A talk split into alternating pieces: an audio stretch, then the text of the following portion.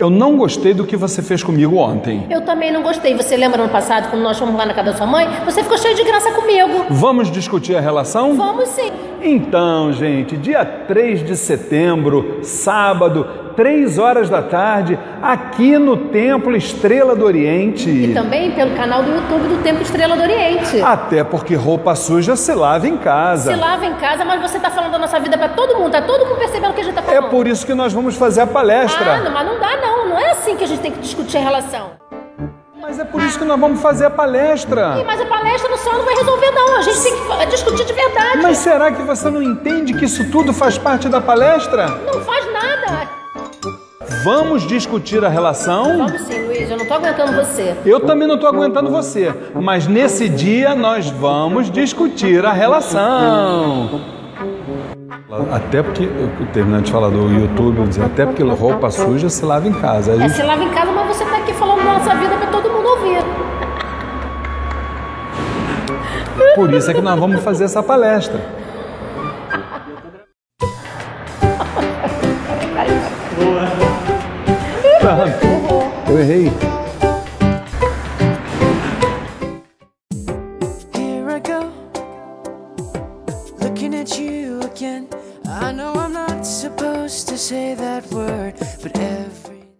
Muito boa tarde a todos.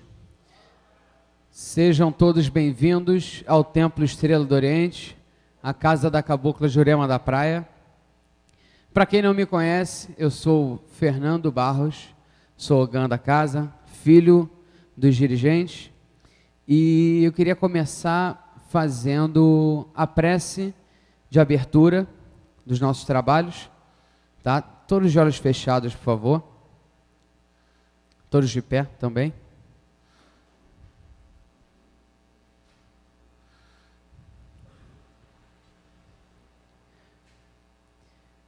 Que nosso Pai Oxalá permita que tenhamos um dia muito abençoado, que tenhamos um dia de grande aprendizado, de união, de harmonia e de amor. E que o Pai permita que assim seja. Graças a Deus, graças a Deus, graças a Deus. Podem se sentar, por favor. Bem, gente, como todos sabem, todo primeiro sábado de cada mês, a partir das 15 horas, nós temos sempre uma palestra gratuita, certo? E hoje teremos a palestra da discussão de relacionamento. Um assunto fácil, né? Que tem tudo para dar certo com esses nossos palestrantes, não é isso? então, eu queria pedir para vocês é, uma salva de palmas para os palestrantes, Luiz Fernando Barros e Flávia Barros. Olha só, mas eu não gostei do que você fez. Eu também não gostei, não, é, mas o dia de discutir a relação é hoje, gente. O dia de discutir a relação é hoje. Pega o microfone e a gente começa a discutir. Boa tarde, gente. Boa tarde, pessoal. Boa tarde, boa tarde, boa tarde. Falei que o dia era hoje, né, mãe? É verdade, chegou a hora, gente. Chegou a hora que a chapa a vai hora. esquentar. Só que eu queria fazer assim, já que tem tantos lugares vazios, vamos passar mais para frente para que a gente possa discutir a relação bem de pertinho. Agora é que a cobra vai fumar, gente. Não tem jeito, hein? Já está conectado no Facebook já.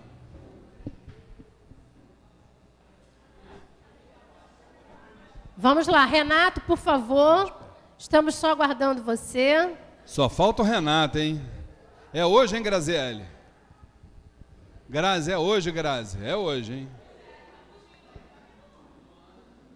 Então, valendo? meus queridos, boa tarde a todos. Não. Vamos já começar a discutir a relação, porque esse não foi bom. Boa tarde a todos. Agora Isso. sim, pelo amor de Deus, hein? Muito bem. Se o Luiz Fernando me deixar falar hoje, Ó, já Né? vamos começar a discutir a relação, gente. é, nós vamos hoje fazer a palestra sobre um tema assim muito fácil, né? na vida de cada um de nós, que é a nossa relação, né? Com o nosso cônjuge, com nossos amigos, com os nossos familiares. Porque não é só a relação conjugal, é a relação no todo, né? Porque a tua convivência não é só com seu cônjuge, é com a sua família, é com seus amigos, né? Então, eu acho que nós vamos tentar abranger para todos os relacionamentos, para que a gente possa é, despertar para a nossa realidade de convivência. Esse que é mais importante, tá? Não somos especialistas no assunto, não somos. Todos vocês nos conhecem, não somos especialistas, Estamos aqui para tentar mostrar para vocês o que vocês já sabem, o que vocês conhecem por conta da convivência de vocês no dia a dia, mas que às vezes está lá escondido e que vocês não percebem que estão agindo de tal forma. Então é preciso que a gente é, é, observe bem tudo aquilo que vai ser falado, ouça, e que depois possam fazer uma reflexão para verem aonde podem melhorar, o que podem modificar para que tudo possa ficar de uma forma bem harmoniosa dentro da vida de vocês, dentro dos relacionamentos de vocês. Aonde eu estou errando? O que eu posso fazer para melhorar? Então é a partir daí que nós vamos começar a trabalhar. Eu hoje vou dar uma canseira no Luiz Fernando, porque ele está se coçando aqui para falar e eu estou só falando, né? Vamos lá, Luiz. Pois é, a nossa mãe ela começou falando uma coisa muito importante, gente. Ela disse assim: relacionamento é uma coisa fácil. Parece um paradoxo, mas não é não. É fácil sim. Relacionar-se é uma coisa fácil que acontece é que o ser humano é que, é, vamos dizer assim, é, transforma essa operação em algo difícil, desafiador. Não é isso? Por quê? Porque nós ainda somos imaturos para nos relacionar. Isso é o que a gente vai chegar, talvez como conclusão, né? Mas indiscutivelmente, vamos aproveitar que este mês, mês de setembro, é o mês do perdão, segundo a espiritualidade, vamos falar muito sobre relacionamento. Mas o que, que você tem para então, eles, mãe? Então, peraí, Luiz Fernando. Fala. Antes da gente começar a mostrar os slides que nós preparamos para vocês, eu vou começar de uma forma diferente. Nós vamos começar fazendo uma dinâmica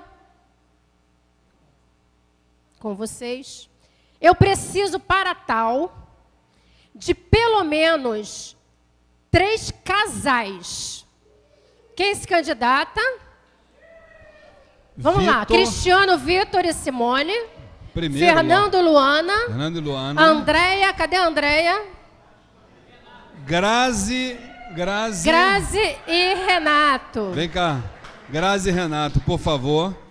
Por gentileza, nós temos tempo. Fica aqui. Tempo aqui não é mole não.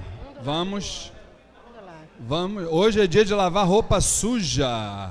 Roupa suja se lava em casa. Vamos lá, meus filhos.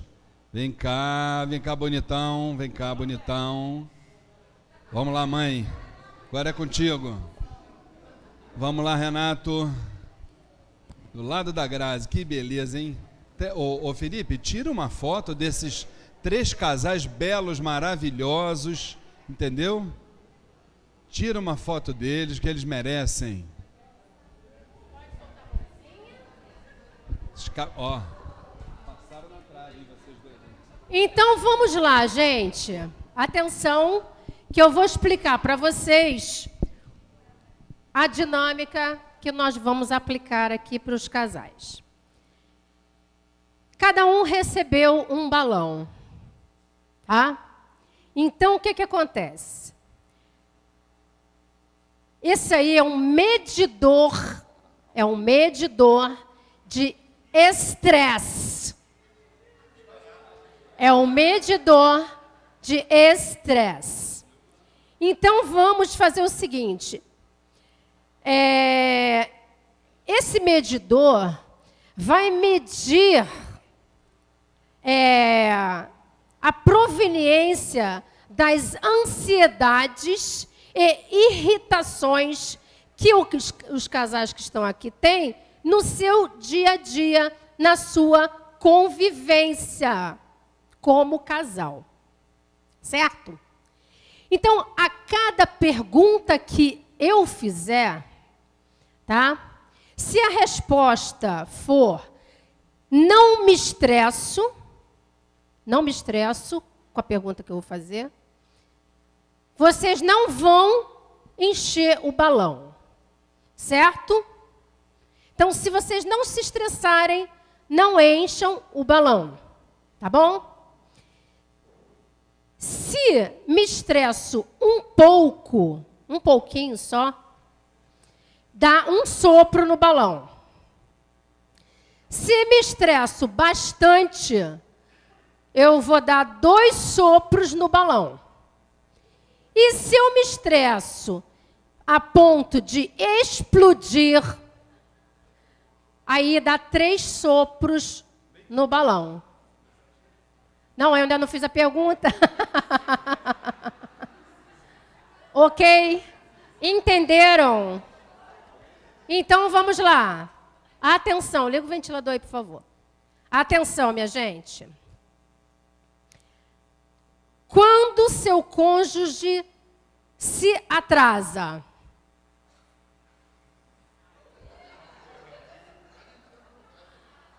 quando seu cônjuge deixa as coisas bagunçadas.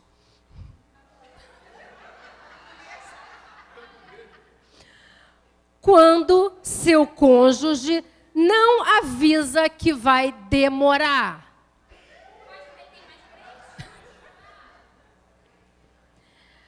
Quando seu cônjuge não ajuda a controlar os filhos. Para quem tem filho, né?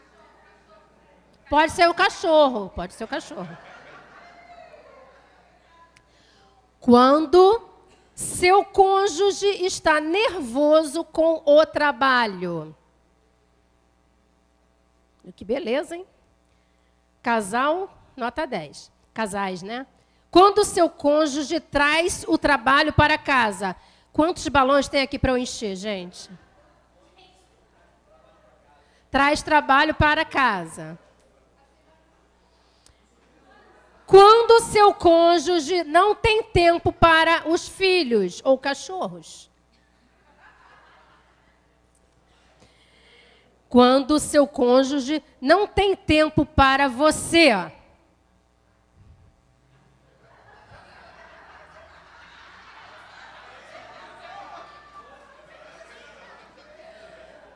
Quando seu cônjuge se esquece dos compromissos.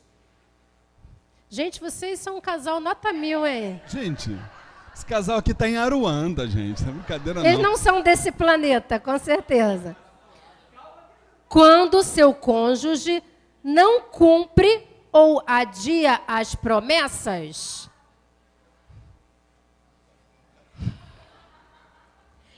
Quando seu cônjuge reclama demais.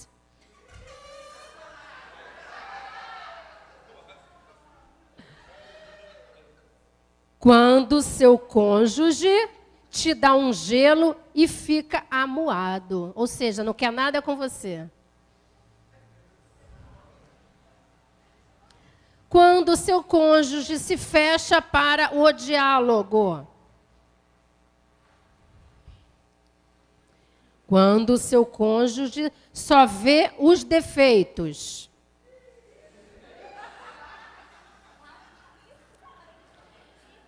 Quando seu cônjuge não se dá bem com seus familiares.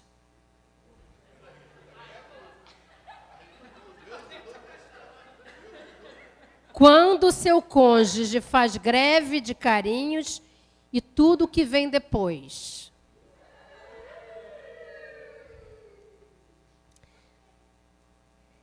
Última. Há quantos anos essas coisas te estressam? Dê um sopro para cada cinco anos.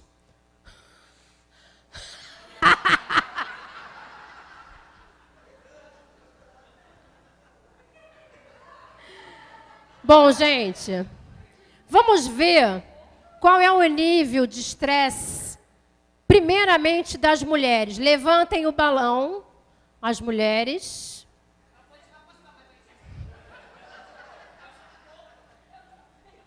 Muito bem. E agora os homens, qual é o nível de estresse? Gente, os homens realmente estão muito mais estressados que mulher, do que as mulheres.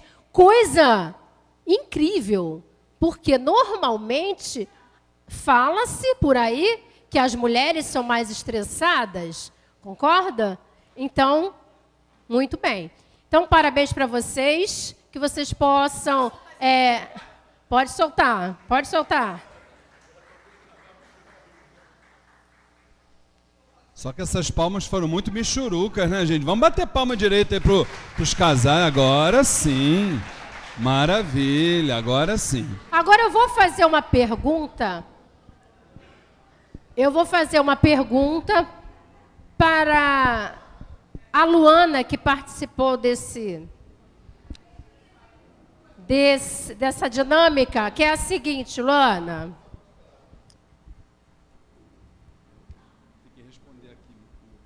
Você já tinha percebido que o Fernando ficava muito estressado por conta disso tudo que foi falado aqui? Você já tinha percebido Já, isso? porque o Fernando é um nervo em pessoa. Ah, muito bem. Roupa suja se lava em casa. Então tá, gente, olha só. Vamos partir rapidamente para uma outra dinâmica. Só que eu quero mais três casais diferentes aqui. Andréia e Giovanni, Claudinha e Marcos e Rogério e Eliane, cadê?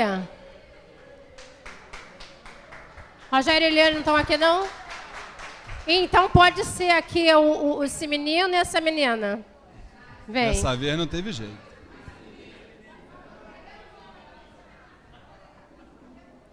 Gente, é só pra gente descontrair, pra entrar no sério daqui a pouco, tá?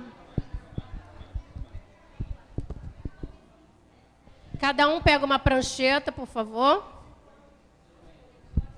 Mas olha, eu vou pedir o seguinte: as mulheres ficam desse lado e os homens ficam desse lado, por favor. Cada um com uma prancheta. Quem está sem prancheta? Então a dinâmica é a seguinte agora. Vamos fazer um teste para saber o quanto vocês se conhecem. Tá? Olha lá, gente, não. Olha só, não vamos decepcionar uns aos outros, né? Vocês não podem ver a resposta um do outro, tá? Por favor. Tá? Escreva o que lhe for pedido em relação ao seu cônjuge. Aquilo que é característico dele ou dela. Porém, tem que ser rápido, uma palavra só, de preferência, tá? Então vamos lá. Eu vou falar cinco coisas e vocês vão ter que escrever o relativo a eles e eles a vocês. Tá bom? Em uma palavra de preferência, tá? O que, que você acha que ele responderia? E o que você acha que ela responderia? Tá? Para ver se vocês se conhecem de verdade, hein? Vamos lá. Comida. Qual é a comida que ele prefere? Ou ela?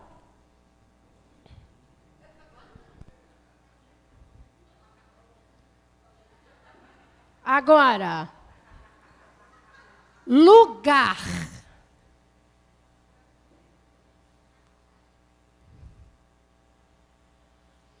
Medo.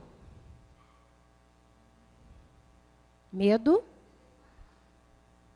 E hoje eu acho que, que ao invés de ajudar, vai atrapalhar essa dinâmica, hein?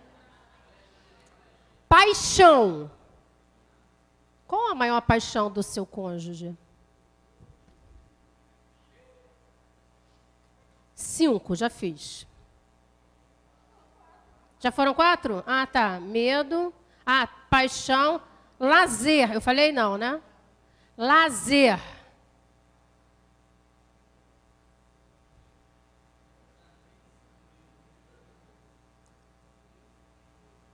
Vamos lá. Vamos começar aqui pela Andréia. Andréia. Comida. Acertou?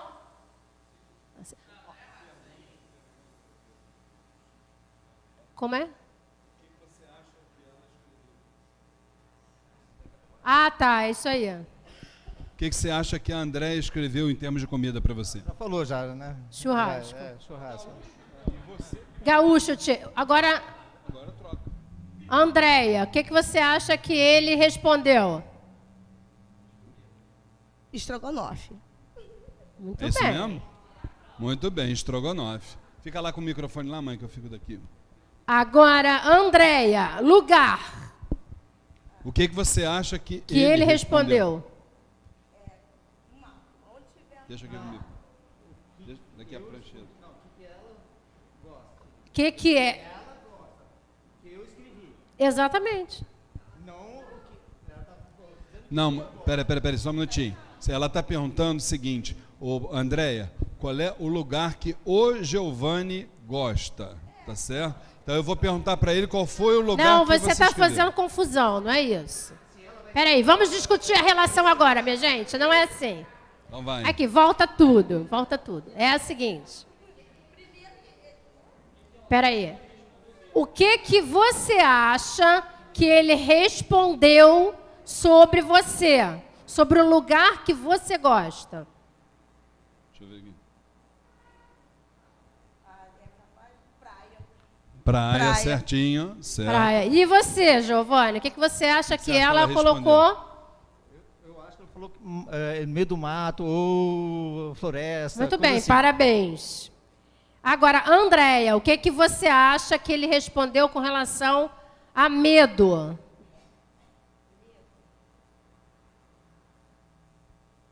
Não tem medo de nada. Tem medo de nada? Ele disse que também não sabe, é sinal de que não tem medo de nada. É o contrário. Agora você, Giovanni. Eu só tenho medo da altura.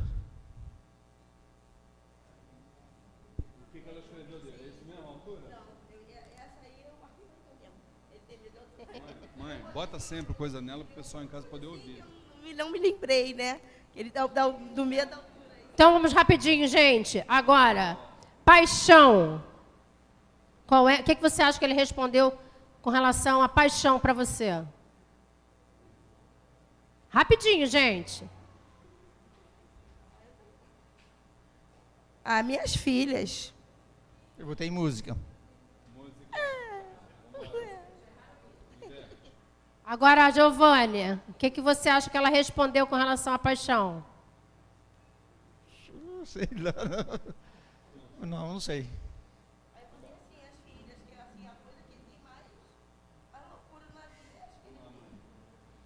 Eu já perguntei todos a vocês, Sim. né? Falta cinco. A última. Lazer. Ah, é, lazer que eu botei para último. Andréia, o que, que você acha que ele colocou? Ah, escutar música, que é o que eu gosto mais quando eu estou estressada. Não. Não. O que, que é isso mesmo? Que que é? Eu botei Que, não. que o teu todas, o maior gente, você tá lazer é a praia. Então fechou vocês dois, só acertaram duas. Podem sentar, muito obrigado. Obrigado. Agora, Sandrine, vamos lá. O que, que você acha que o Marcos respondeu com relação à comida para você? Bota o microfone aí, mãe. Camarão. Faço a menor ideia. Pode tudo. Segunda pergunta. Qual foi que você botou? Pô. Ela. Não é? Não é? Por isso é que tem que discutir a relação, né? Vambora. Mais. Aí o Marcos. que- Churrasco. Pô, não é possível.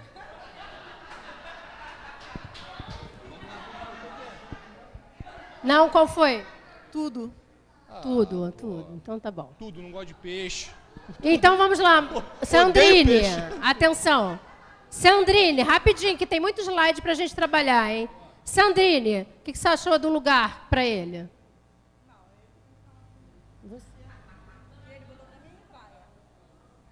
Praia. Praia, e você? Praia. Os dois, muito bem. Agora, medo. Que eu acho que ele respondeu de altura. Altura. De mim? Não sei. Fala alto, gente. Pessoal, falar? pessoal em casa ouvir aqui nada, também. De nada. Isso aí. Do- Dois acertos já, hein, galera? Dois acertos, hein? Tá ficando bom. Agora, paixão. Que ele respondeu pra mim, não faço ideia. O que eu respondi pra ela? Filhos.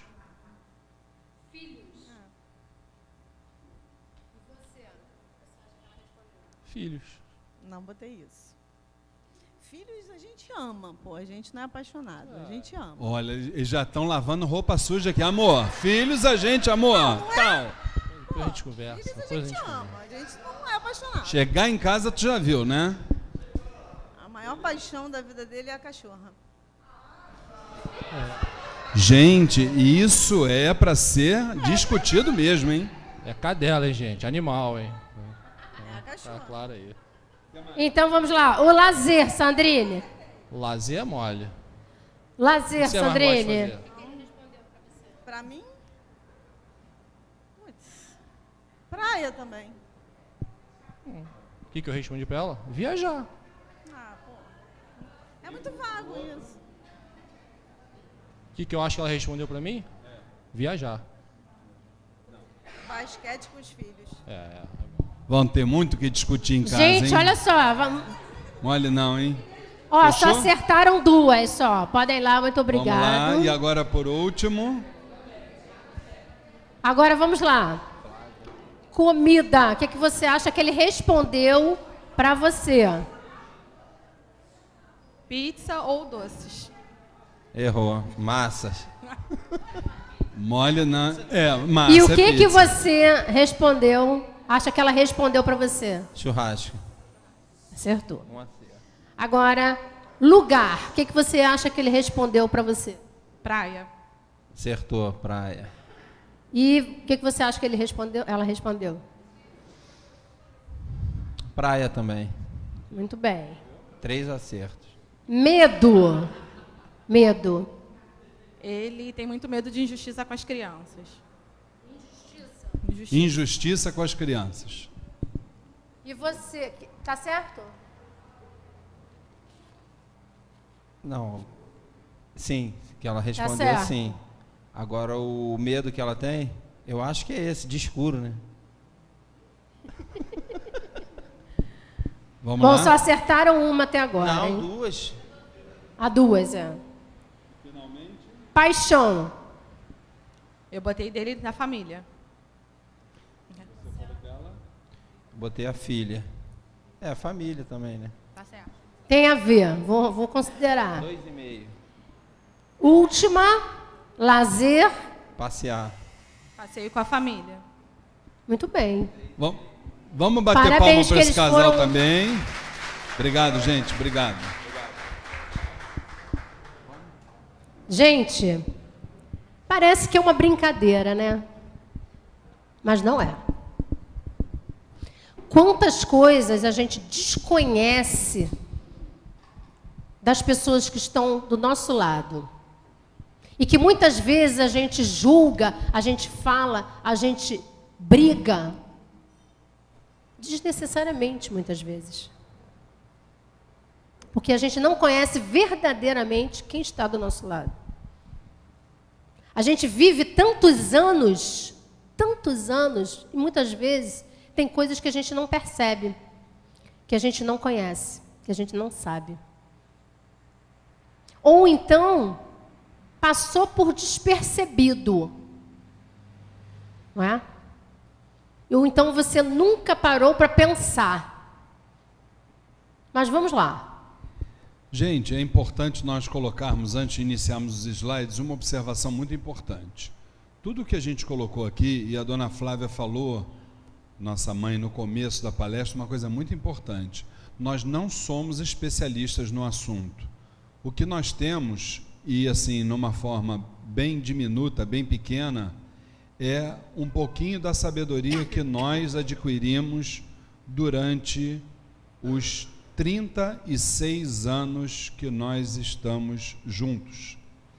A gente, este mês de outubro, vai completar 36 anos. Então, que a gente precisa entender o seguinte: tudo que nós vamos passar a partir de agora pode refletir a nossa opinião ou a minha opinião a dona Flávia ter uma outra opinião, que é absolutamente normal. Nós precisamos aprender a conviver com opiniões diferentes e respeitá-las. Que quando a gente respeita a opinião do outro, a gente tem aí sim uma relação sadia. Beleza? Então vamos partir para a nossa palestra. Vamos lá. Ô Felipe, esse nosso sistema aqui, ele está meio Podemos? Beleza. Então, tema da palestra, vamos discutir a relação. Eu queria sempre lembrar que esse nome, ele tem sempre um mantra muito negativo, né? Discutir a relação, né? Quando um, um, normalmente quando um casal fala isso para o outro, já se pensa que vem bronca, que vem briga, que vem isso, vem aquilo, né? Mas às vezes não. Às vezes a gente pode conversar civilizadamente, né? pausadamente, fraternalmente, principalmente, né, gente? Então vamos lá. Gente, quais são os objetivos de um relacionamento? Eu quero primeiro, antes de mais nada, iniciar. Você vê que eu coloquei aí é, casais é, heterossexuais, homossexuais, e isso à luz da espiritualidade e no nosso entendimento não faz qualquer diferença. Por quê? Porque a espiritualidade nos diz que enquanto estamos dentro do plano reencarnatório, o ser humano encarnar como homem com tendência a, ao lado feminino ou a mulher com tendência ao lado masculino, isso é algo absolutamente normal, natural e inclusive da fisiologia humana, tá certo? Só quem não entende isso é quem não compactua com as verdades espirituais e quem não se aprofundou ainda nos estudos sobre o tema, tá certo? Então, é, a gente podia pedir a opinião do, do pessoal, né, com relação a os objetivos de um relacionamento. O que vocês acham, gente? Isso aqui não é um monólogo, não, hein? Gostaríamos... Na verdade, aqui a gente está para discutir a relação. Exatamente. Então, todos precisam participar. Quem é que quer dar um, um pitaco sobre isso? Qual é o objetivo do relacionamento? É, olha, olha, mãe, já... Fernando já apontou o amigo dele. Como é teu nome? É Rubens. Rubens. Fala, grande Rubens. É, eu acredito que um deve ter vários, né? Acredito que um deles seja a evolução nossa. Muito porque nós evoluímos com o exemplo, com a companhia e nada melhor do que uma pessoa ali para nos ajudar nessa caminhada evolutiva. Acho que é esse um dos objetivos. Que bacana. Alguém tem outra opinião? Mais alguém? Aline. Peraí, só um instantinho, Aline. Aline levantou o dedo primeiro, nós já vamos lá. Já, já. Fala, então, Aline. Na minha opinião, ah eu acho, concordo com o rapaz, que são vários, é, por vários motivos. Mas um dos motivos para haver um relacionamento, né, formar uma família futuramente, eu acho que é uma reparação kármica. Algum débito que tiveram em outras vidas e que precisam ser reparados. Muito eu bem, acho isso. Muito bem. Mãe, agora tem a nossa irmã aqui, isso, também quer. Como é seu nome? Boa tarde. Boa tarde, é Thaís. Thaís. Eu acho que um dos objetivos é fazer o cônjuge feliz. Certo. Né, você, é, o dia a dia, você procurar fazer a pessoa que está do teu lado ali, que você escolheu, né, para estar tá do teu lado feliz. Bacana, legal. legal. Mais alguma opinião, gente? Mais alguém? Mais alguém? Então vamos lá. Objetivos de um relacionamento. Olha aí, ó.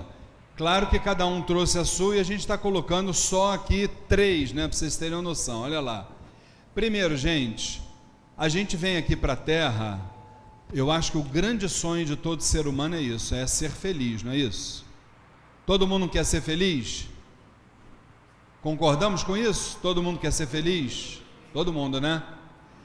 Só que a maioria espera, a maioria, olha o que eu botei ali entre aspas, ó. A maioria espera encontrar essa felicidade no casamento.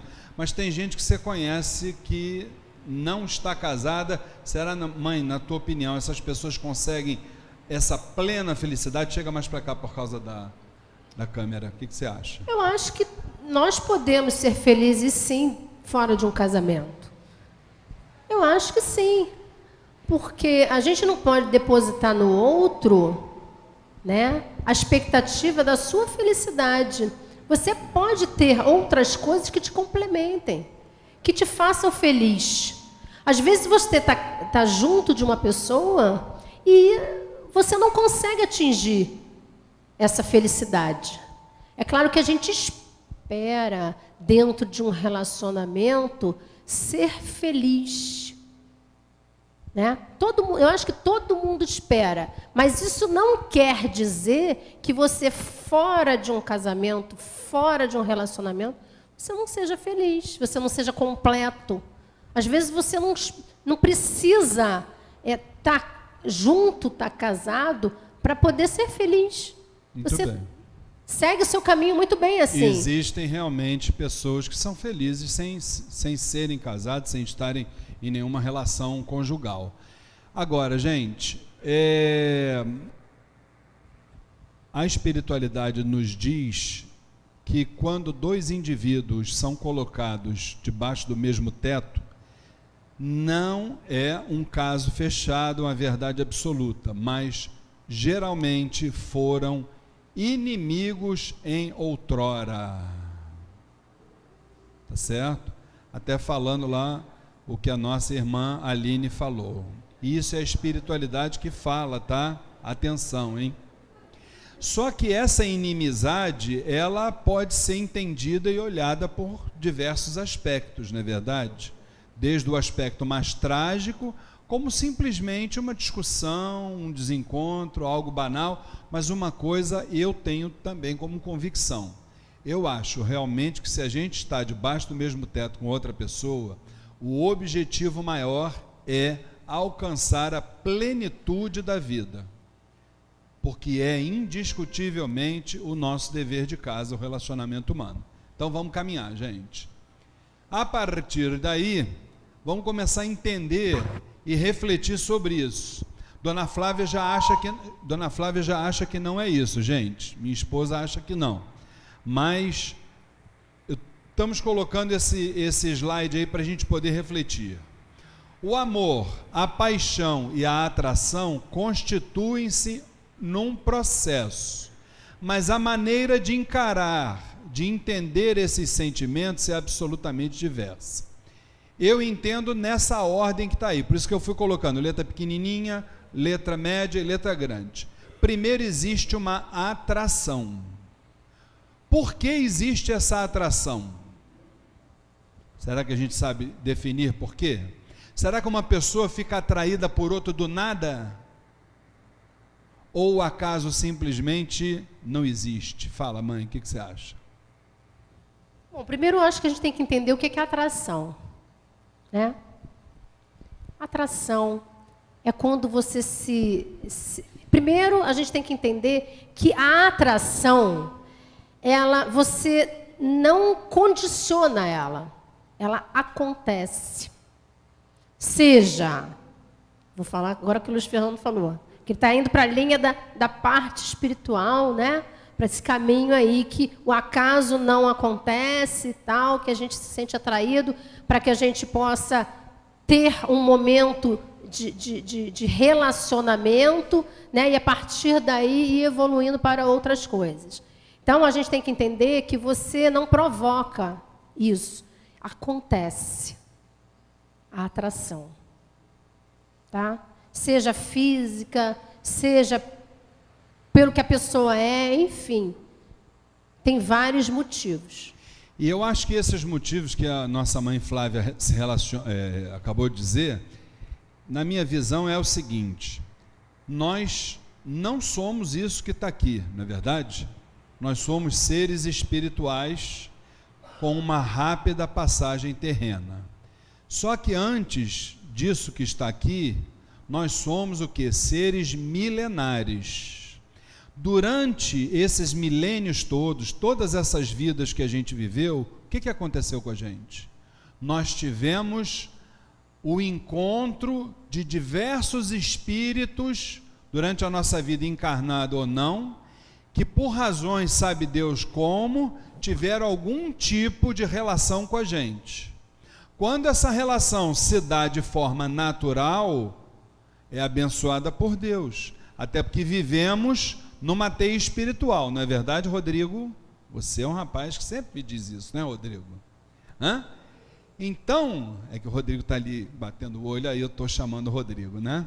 Normal, Rodrigo, você ainda não se recuperou das Olimpíadas. Te dou um desconto. então, o que, que acontece? Quando essa relação é natural, gente, está tudo maravilhoso. Agora, quando ela passa a ser antinatural, aí aquilo ali vai ficar gravadinho no nosso HD externo. Olha o Anderson aí, quando a gente fala de HD, o Anderson vibra ali, entendeu? Falou de HD, ele, né? Fica no nosso HD externo, que aqui é a nossa glândula pineal, nosso arquivo, e aí as coisas vão se sucedendo.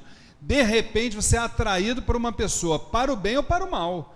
Não tem aquela pessoa que você olha assim e diz assim, rapaz, eu, eu nunca vi esse cara na minha vida, mas eu não fui com a cara dele. Não tem isso? E o que, que é isso? Senão o resquício lá de trás, que não é do acaso. Ele não pisou no meu pé para eu não gostar dele. Agora, paixão e amor. Paixão é quando essa atração, você se deixa levar, me, me, me, me confirme se eu estou errado ou não, hein? Vê lá, se eu estiver errado, me, me, discute a relação comigo, hein? Quando você se deixa levar por essa atração e você vai para a paixão. E a paixão, eu também lá na frente, daqui a pouquinho a gente vai falar, gente, porque tem a paixão, paixão, paixão, e tem a paixão ficante, não tem hoje em dia? Não tem paixão ficante? Nós vamos falar sobre isso já já, hein?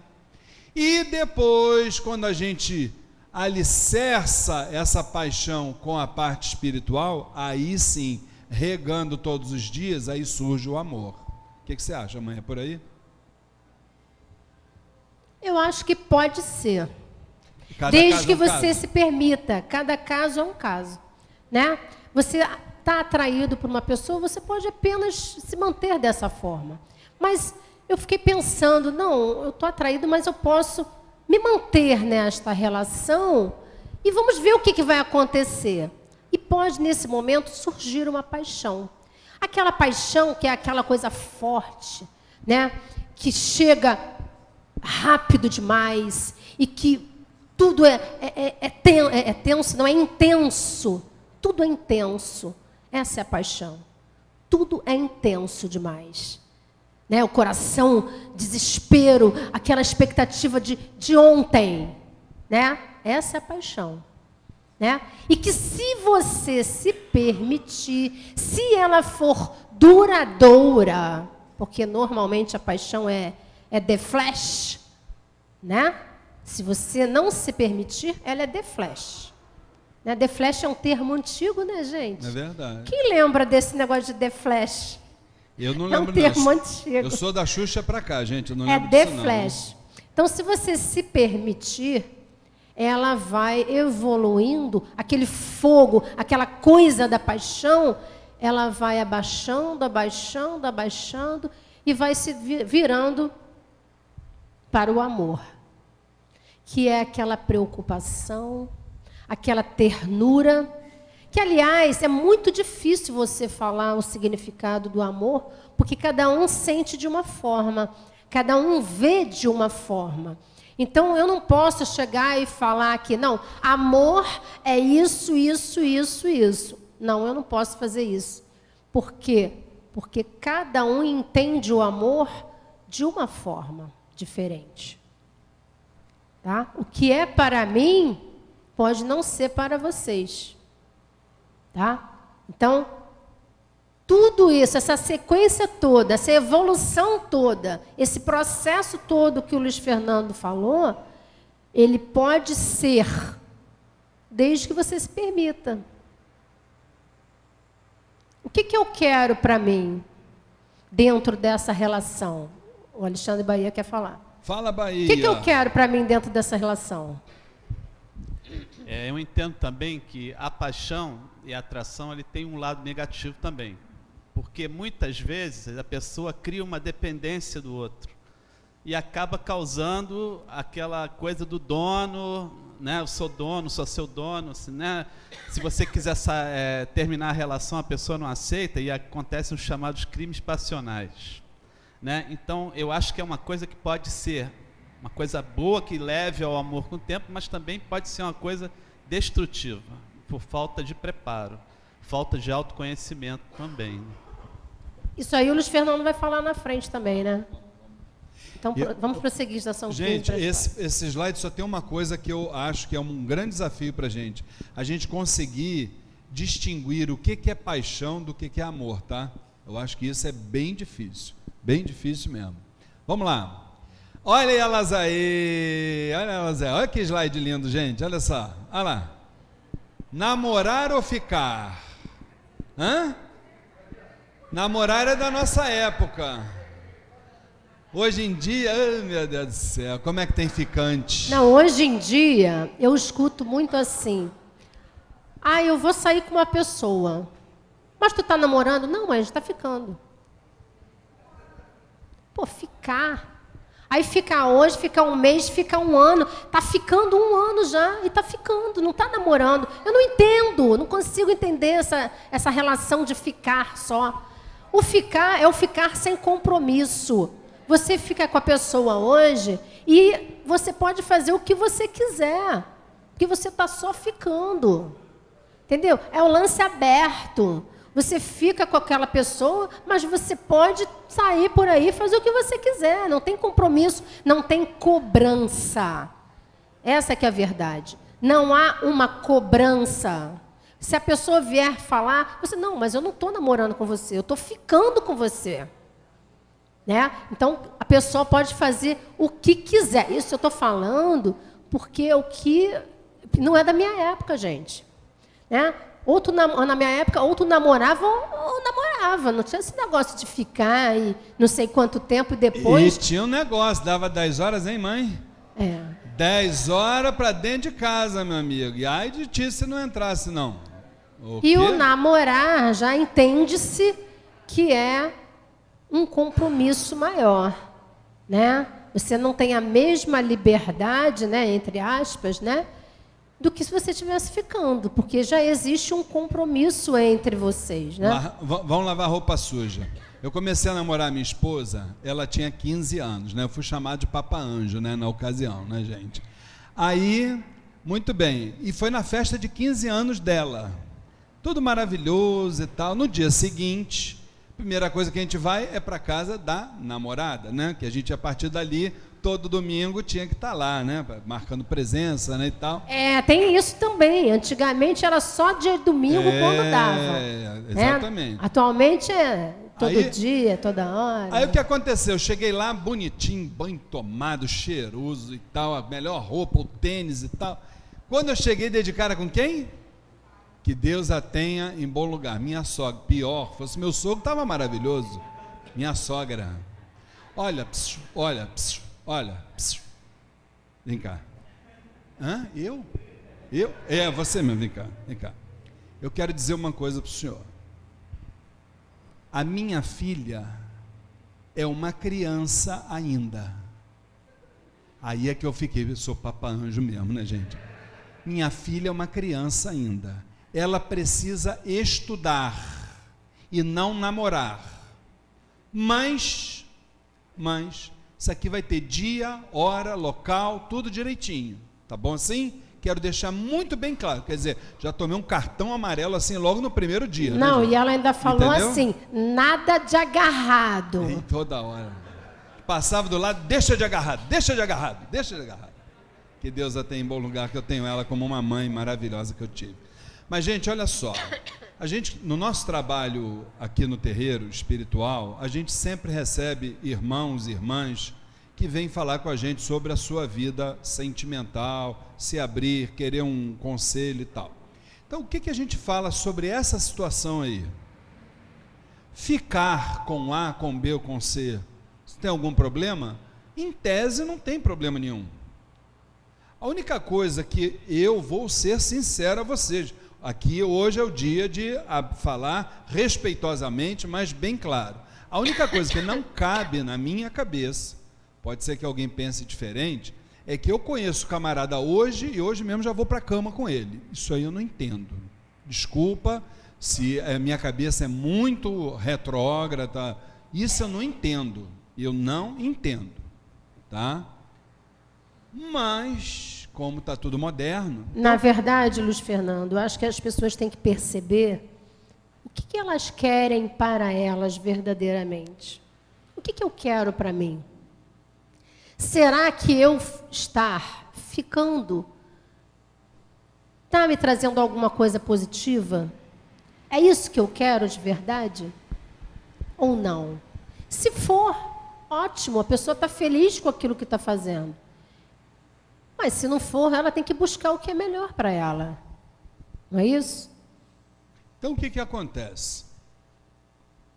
Vamos tirar essa questão da relação sexual de lado. Então o que acontece? O que, que a gente diz? Gente, ou a pessoa vem e diz, seu Luiz, dona Flávia, eu queria saber se eu estou no caminho certo.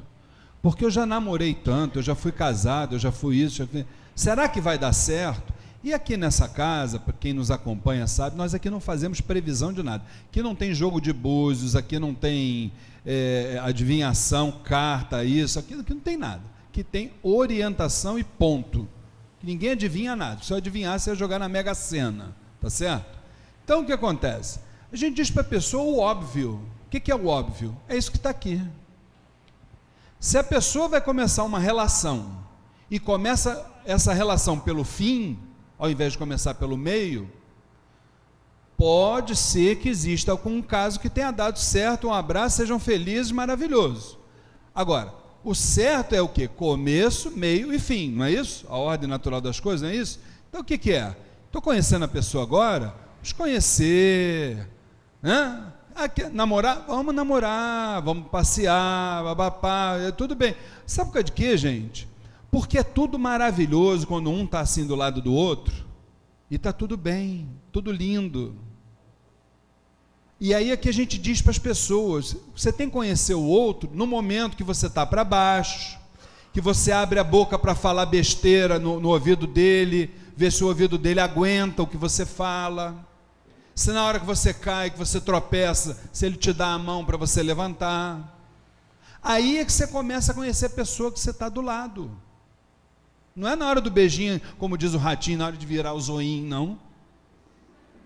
O ratinho fala assim, mas virar o zoinho?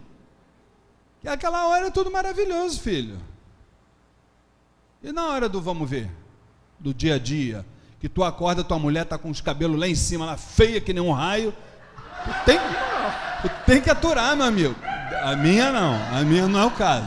Não não estou discutindo a relação. Não estou discutindo a relação. Na matéria. Ah, mas ó.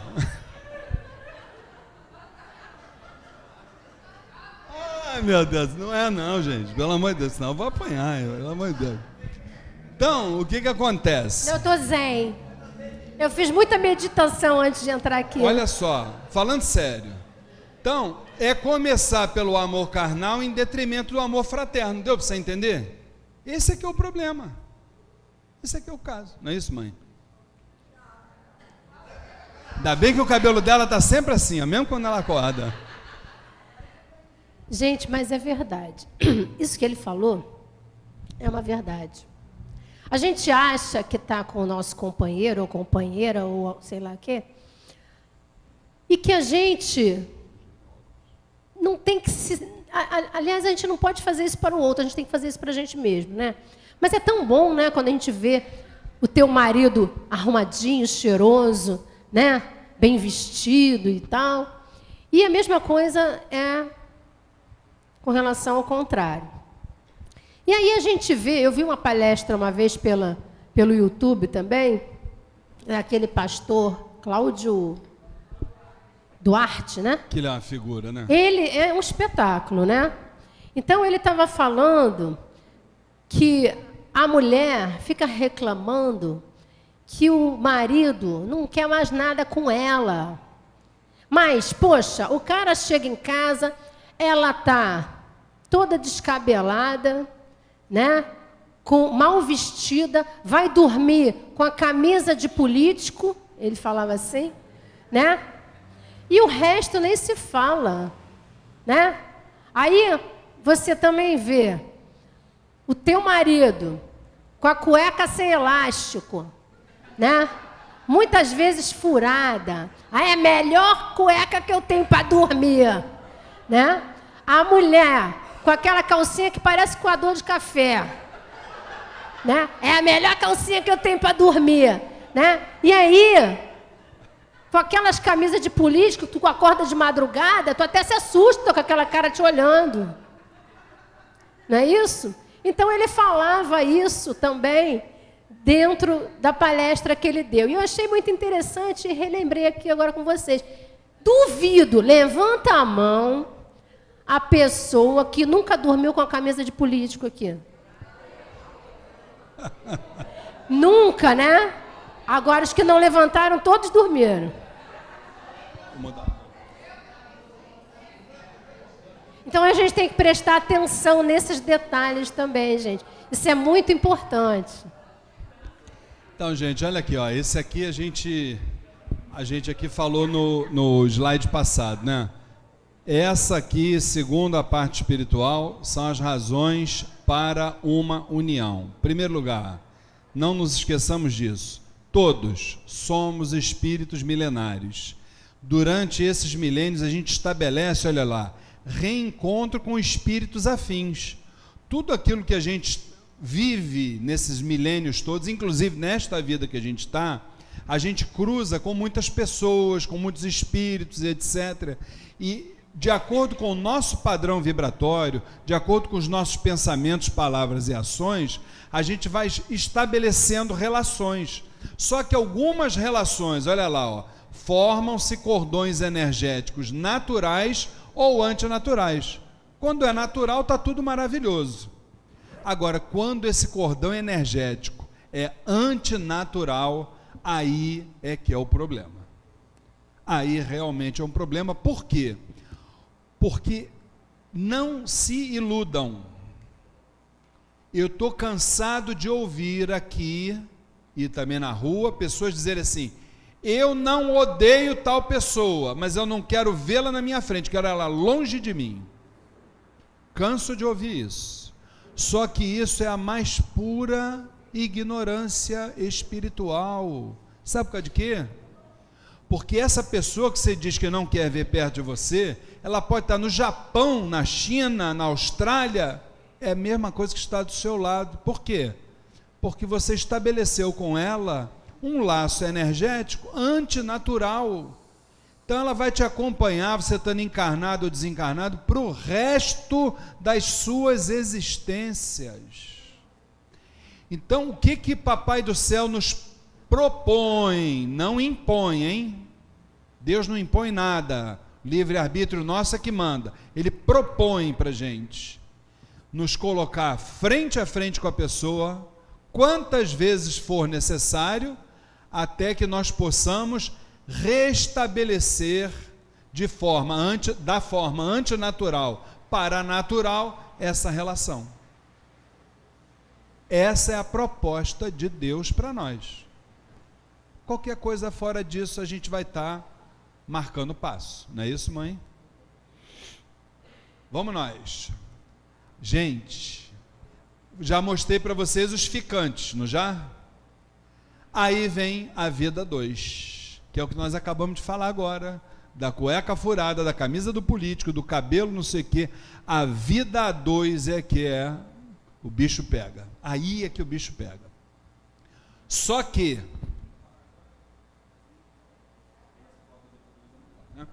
Só que sobre a vida a dois, essas realidades que acontecem no nosso dia a dia, nós vamos falar dentro de 10 minutinhos depois do intervalo. Vamos ali para o cafezinho, é um lá e outro cá, tá bom? Até já. Eu na casa do papai e da mamãe e ele ou ela na casa do papai e da mamãe.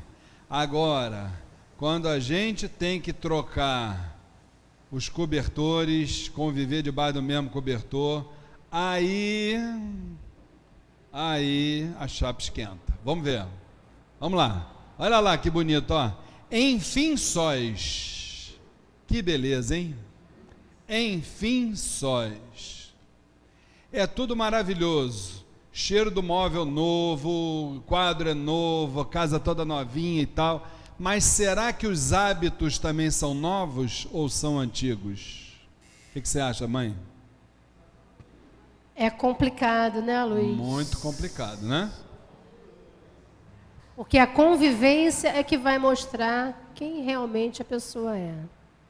É o dia a dia, através do seu comportamento, é que vai mostrar exatamente quem a pessoa é. Porque enquanto você está de um lado e ele do outro, numa casa e ele no outro, é, você não tem como saber exatamente. Às vezes você está no mesmo teto e não sabe quem é a pessoa. E Porque outra- você não conviveu. E outra coisa, você quer botar o quadro ali, eu acho que esse quadro fica melhor do lado de cá. E aí? Bom, se fosse só isso, estava bom, né, Luiz? Se fosse só isso, estava ótimo. Né? Gente, aqui. Para mim, para mim, eu vou dizer sinceramente, são 36 anos de relacionamento. Nós tivemos quatro anos de namoro para poder casar. Os dois primeiros anos foram muito difíceis. Mesmo nós estando juntos quatro anos já. Os dois primeiros anos foram dificílimos. Depois do casamento, né? Passou, na minha opinião, passou de dois anos, você vai que é uma beleza. Que aí já dá para você conhecer mais ou menos a pessoa que está do teu lado. Você- Essa é a minha opinião por experiência. Pode ser que para outra pessoa não seja dessa forma. Que a pessoa consiga já no primeiro ano tá às mil maravilhas. Já pega no tranco. Tá? Mas para mim foi muito difícil. Porque é exatamente o que está escrito ali. A gente tem. Fomos criados de forma diferente, temos pensamentos diferentes, temos comportamentos diferentes, temos tudo diferente. E aí, até você conseguir conviver com tudo isso, com todas essas diferenças, é complicado. E outra coisa, é, sabe de uma. Ela está falando uma coisa, dois anos, né? É, as pessoas de mercado dizem que qualquer empresa, se ela consegue atingir dois anos de vida, empresa mesmo, pessoa jurídica, a partir daí a empresa tem grandes chances de, de caminhar bem. Olha só que coisa, né? Fazendo uma analogia com um relacionamento conjugal, né? Então isso é muito interessante. Por quê, gente? Porque existe aí uma fusão de, vamos falar do nosso segmento, uma fusão de vibrações. A nossa vibração fica debaixo do nosso teto. A gente passa a maior parte do tempo dentro de casa, com raras exceções. Com raras exceções, né, Anderson? Né? Raras exceções. Mas existe a partir dali uma um processo que se inicia de reformulação de costumes, de interesses, de opiniões e sentimentos. Entendeu? Tudo isso começa assim uma grande transformação. E como é que isso vai acabar? Como é que isso vai ser no dia a dia? Olha lá, ó. Olha só, Luiz, eu não vou deixar nem você falar agora, não. Fala. Eu tenho escutado muitas pessoas falarem essa frase, fazerem essa pergunta: ser feliz ou ter razão? Vou te dizer, não é querer ter razão, mas eu acho que eu gente, estou falando de mim, eu quero que vocês falem também de vocês, tá? Eu acho que o ter, o ser feliz não é você se calar. Não é você se calar. Porque essa pergunta, ela mostra exatamente isso. Que você abre mão da tua razão para você ser feliz. Eu não penso assim. Eu acho que todos nós temos que nos colocar. Tem que ter a tua vontade, o teu querer. É claro que dentro de um respeito, é claro que dependendo da situação, você perde a sua razão. Porque você acaba falando de forma que magoa a outra pessoa, porque você quer colocar a tua opinião para que aquela pessoa aceite de qualquer maneira. É aí que está o erro. Mas eu acho que nós não podemos ser impedidos de falar, porque eu jamais seria feliz se eu não pudesse me colocar. Eu não seria feliz. Porque eu estaria me sabotando.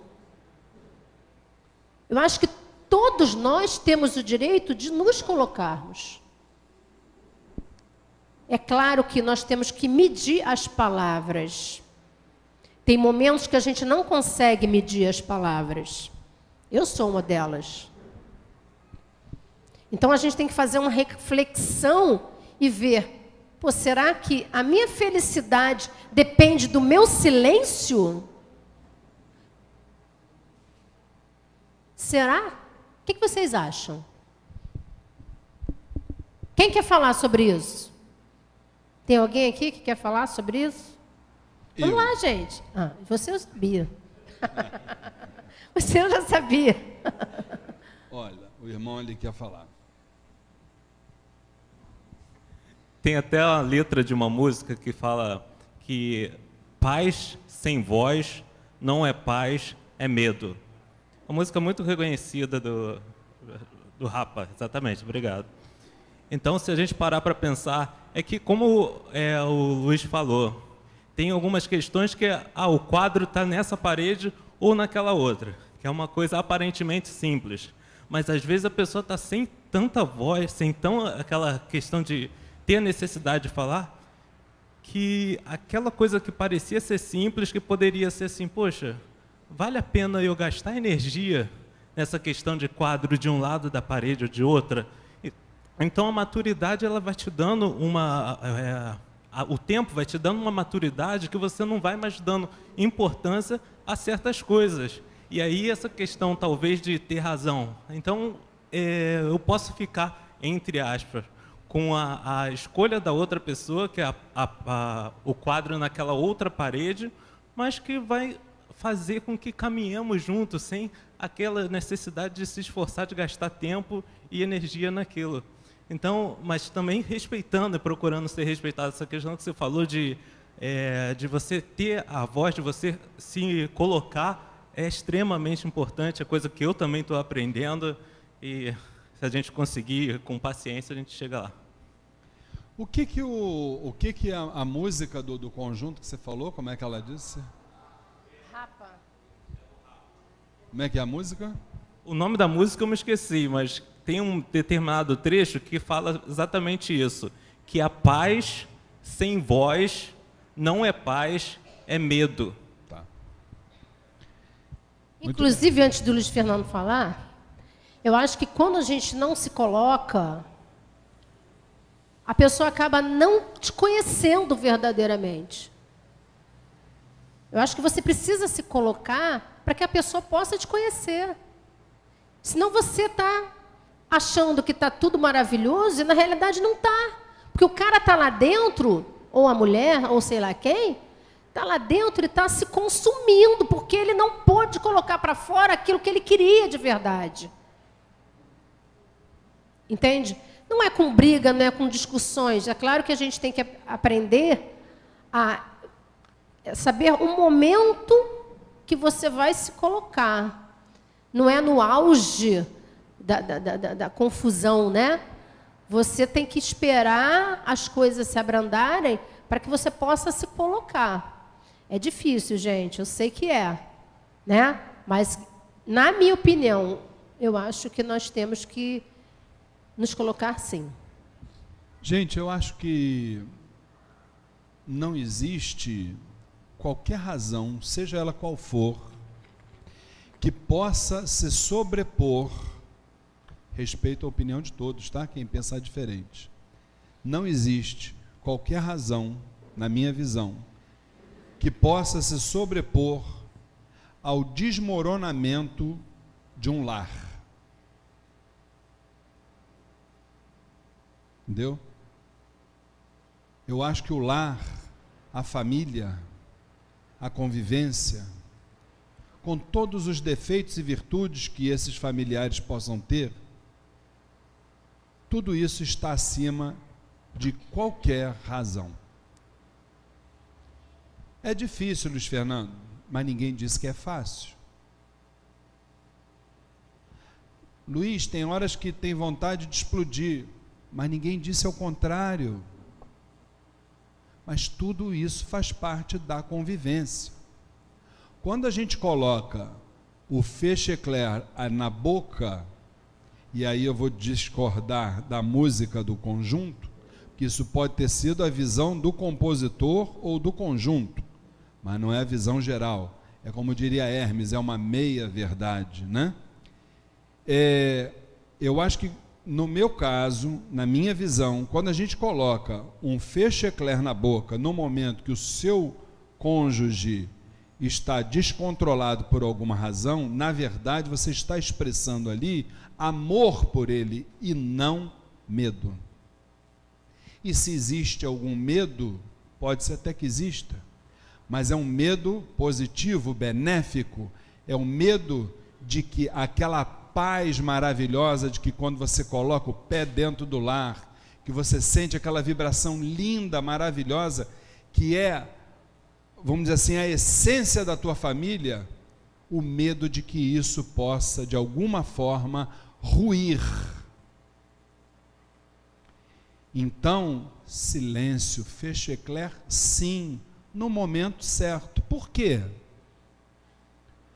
Porque o próprio grande mestre chamado Buda, ele diz assim: o que é, jamais vai deixar de ser. Quem tem razão, ou se alguém tem razão, a verdade, ela um dia ela vai aparecer. Pode levar um dia, uma semana, um mês, dez anos. Mas o que é, está ali. E ninguém pode mudar. Então, gente, a convivência, ela precisa ser isso aí. Calar-se quando a gente precisa se calar. Deixa a pessoa se acalmar. não acho até que, concordo plenamente com o que minha mulher falou, da gente ficar armazenando, armazenando, também acho que não. Eu acho que lá na frente, depois que a poeira sentou, meu amor, o que, que você acha tal, do tal assunto? Será que a gente não, não conseguiria fazer diferente, tal, né? Escolher o momento certo para falar. Isso é a arte de conviver de forma sadia, entender que se naquele momento ele ou ela estão descontrolados, Amanhã é a sua hora de estar descontrolado também. E você vai querer também que a pessoa te entenda. Que você também está naquele momento. Então eu acho que caminhando dessa forma a gente chega lá. Alguém quer falar sobre isso? Podemos? Vamos lá, meu irmão Antônio. Ser feliz ou ter razão, Antônio? O mestre Salomão, no livro da Bíblia, Eclesiastes, né? Eclesiastes não, desculpa, os Provérbios de Salomão, ensinou o seguinte: chame a atenção do estulto, do insensato, do estúpido, e ele odiará você. Então,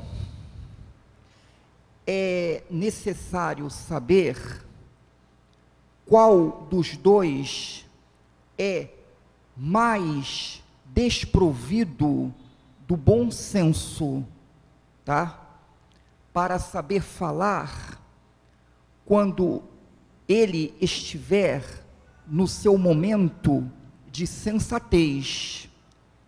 Porque se ambos forem menos providos de lucidez, de senso, de tino, de juízo, eu não acredito que dure que complete bodas. Muito bem. Eu gosto muito de uma, de uma frase, também de quem eu sou fã, do Hermes Trismegisto, que ele diz assim: Os lábios da sabedoria estão fechados, exceto aos ouvidos do entendimento. Entendeu? Eu gosto muito disso. Podemos? Gente, esse é o calcanhar de Aquiles de qualquer relação. É o calcanhar de Aquiles de qualquer relação. Vamos lá. Cada um é livre para dar o seu pitaco. Existem pessoas que, por causa de uma infidelidade, isso é uma vez eu vi um Exu falar, achei, assim maravilhoso, gente. O Exu disse assim: tem um problema, né?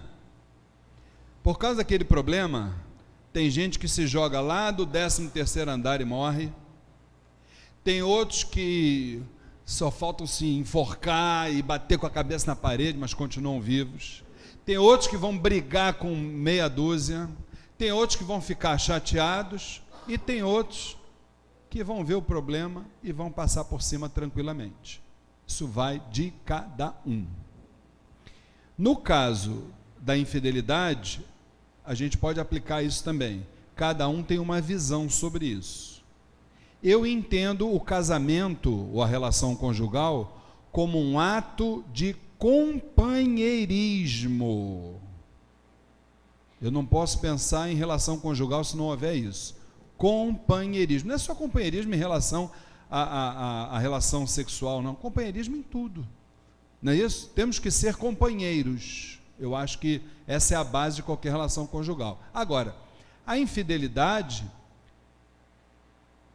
a maioria das pessoas trata isso como um crime inafiançável. A Bíblia tem uma passagem muito sábia sobre isso, não é verdade? Quando queriam apedrejar a prostituta, né? E as palavras de Cristo trazem muito bem para isso aqui. O que, que ele falou? Aquele que nunca pecou, atire a primeira pedra. Ah, mas aí eu vou dizer, mas peraí, eu já pequei. Mas não foi isso, aqui um pecado. Então quer dizer, tem um medidor de pecados, então é assim? Como é que é o negócio? Infidelidade não pode, mas falar da vida dos outros, passar cheque sem fundo, assaltar, aí pode, aí já não é tão grave quanto infidelidade. Erro é erro, gente. Erro é erro. Tem alguém aqui que não erre na vida? Tem? Senão não estaria aqui, né? Mãe, será que o pessoal quer falar? Alguém quer falar sobre isso? Como é que vocês encaram a infidelidade, gente?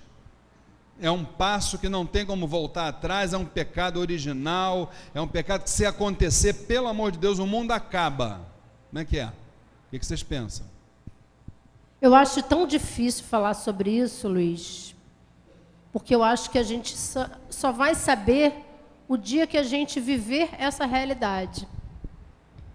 Aí eu acho que dá para a gente ter, dimensionar a situação. Aí sim, eu acho que a gente vai ter base, vai ter condições para falar sobre o tema. Né? O dia que você vive essa realidade, aí sim você tem condições de falar, porque cada um tem uma reação. Né? Então, é difícil você falar sobre isso. Gente. Todos nós estamos sujeitos a cometer erros. Sim, com né? certeza. Com, com, se, se deixar a porta aberta, sim. Sabe por causa de quê? Isso fica aí uma prevenção e um aviso. É o mal do século. O mal do século está ligado à questão sexual como o ser humano ainda não consegue, não consegue, está longe disso, controlar suas mais inclinações, O ser humano não consegue controlar suas más inclinações. Esse é o grande problema. Se tivéssemos como fazer uma estatística, o pessoal que vem aqui nas nossas casas, a grande maioria tem questões sexuais envolvidas ali. E normalmente infidelidade. O que, que é infidelidade, gente? Para a gente poder pensar. É um momento que a gente só olha o papel de presente, a gente não olha o conteúdo. É como está aqui nesse slide, olha lá. É olhar a mulherzinha bonita, de sainha curta, a mulher olhar o rapazinho lá sarado e tal. O que, que a gente está olhando? O culto ao corpo, apenas. Agora, será que o ser humano é só corpo? E depois? Por causa daquele ato, o que, que pode vir a acontecer?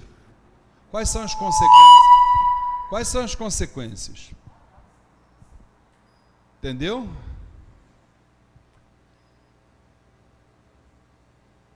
Gente, eu não sei, mas esse textozinho aí é bem interessante para a gente pensar sobre isso. Para perdoar o seu cônjuge, é necessário dar amor quando não existe motivo para dar. Lembrem-se do que a gente falou.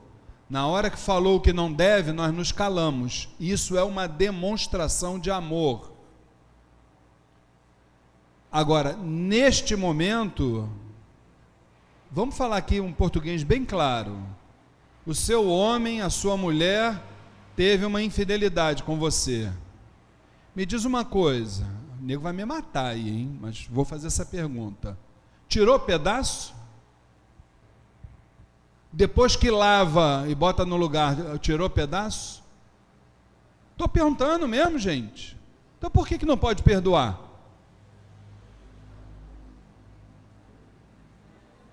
Todo mundo está me olhando assim. Ué? Grazi quer falar, quer me matar, Grazi, mãe, ela lá. Eu vou porque a Grazi quer me matar, gente. Vou lá. Fala, Grazi. Seu Luiz, não estou entendendo nada que o senhor está falando, seu Luiz. Não é um senhor, seu Luiz. O senhor está incorporado, seu Luiz?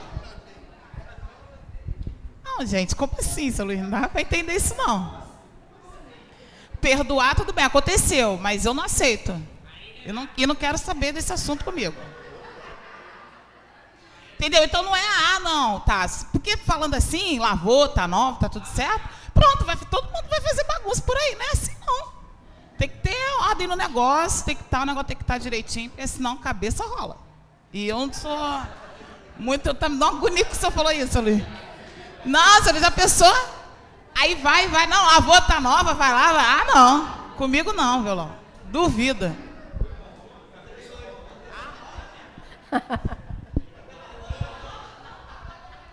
Mais alguém? Mais alguém?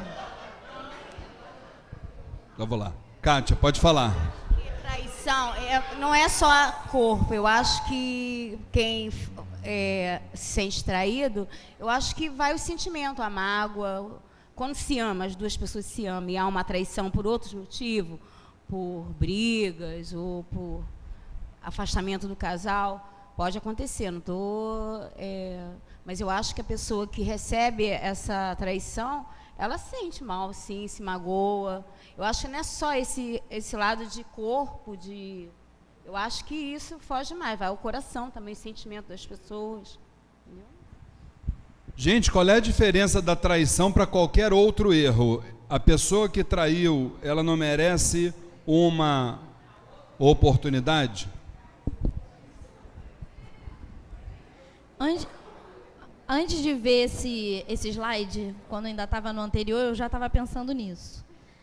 Aí eu estava pensando assim, é, no caso a gente está abordando a infidelidade como uma coisa mais grave, assim, porque né, no relacionamento tem outras situações tão sérias quanto, mas acaba que a infidelidade fica sendo mais grave, né, o que causa mais impacto e parece até que tira pedaço, né? Mas assim, quando as, as pessoas estão tão engessadas com essa coisa de assim, traiu, eu não vou perdoar nunca mais, não, eu traio qualquer, eu perdoo qualquer coisa, menos traição a pessoa pode estar se não se permitindo uma chance de salvar o casamento, de ser feliz, de, de levar adiante uma história que tem tudo para dar certo. E, e mais assim, também, se decidiu perdoar, virar a página, é para virar, não é para ficar apedrejando o outro também. Mais alguém? Não? Fala, querido irmão. Desculpa eu querer participar, mas é que eu estou aprendendo e tal. E não quero estourar minha cota de perguntas, mas enfim.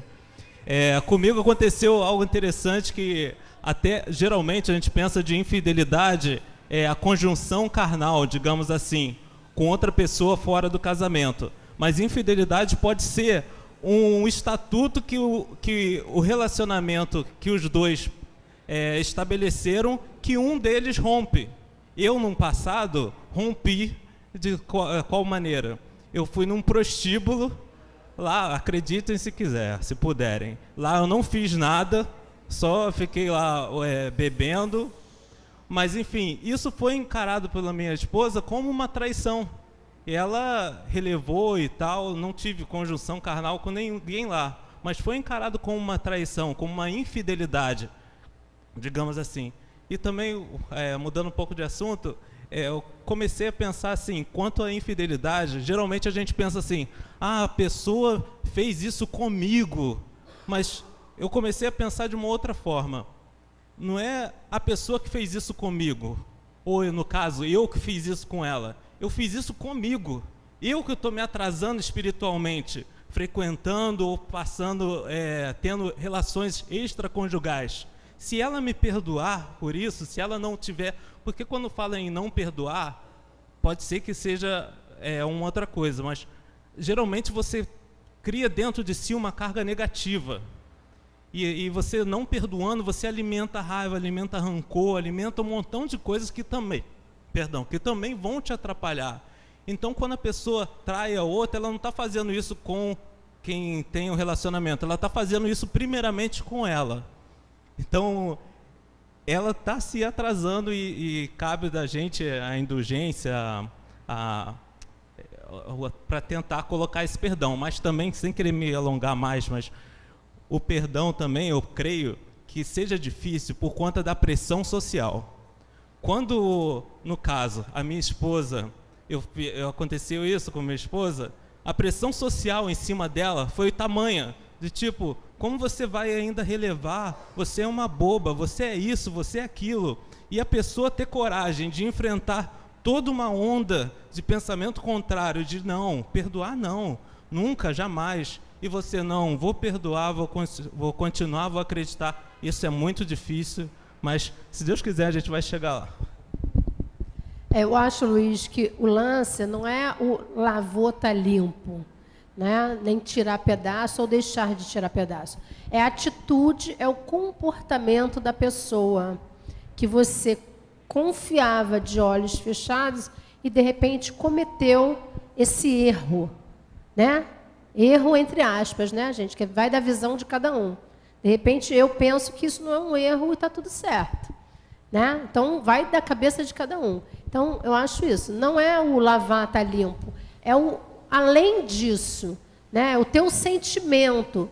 Você se magoou com aquela situação. Como poderia também se magoar com uma outra situação, tá? Mas isso para você, você deu um valor maior né? Porque você não esperava que aquilo ali fosse acontecer com você. Você não esperava que viesse daquela pessoa que você tanto ama. E né? esse esperava, né, mãe? Ele também acontece pelo seguinte, porque nós confundimos relação conjugal, nós confundimos sentimento com propriedade. Nós achamos que o nosso companheiro ou a nossa companheira nos pertence, é uma propriedade nossa. E essa propriedade, quando ela é violada, aí a nossa vida desmorona. Eu já vi um caso, que deve ter existido outros, com certeza, que o, o companheiro ou a companheira virou e disse assim: Eu amo tanto essa pessoa que se ela for ter relações sexuais com outras pessoas, e ela se sentir feliz desta forma, eu vou ficar feliz. Porque eu quero é que ela seja feliz. Isso aí, claro que a gente acha isso até uma, uma piada, mas piada para a nossa realidade, que é a propriedade. Nós achamos que a nossa esposa, que o nosso esposo é propriedade nossa. A gente confunde. A gente confunde. Então a gente precisa refletir sobre isso. Não, não estou induzindo para que as pessoas façam desta forma, mas que reflitam que existem outras pessoas com visões diferentes das nossas. Tá certo assim? E essa pessoa é muito evoluída, viu? Porque eu vou Certeza. te contar. É uma evolução que eu vou te contar. Gente, ainda sobre essa questão do sexo. Meu relacionamento sexual esfriou. E agora?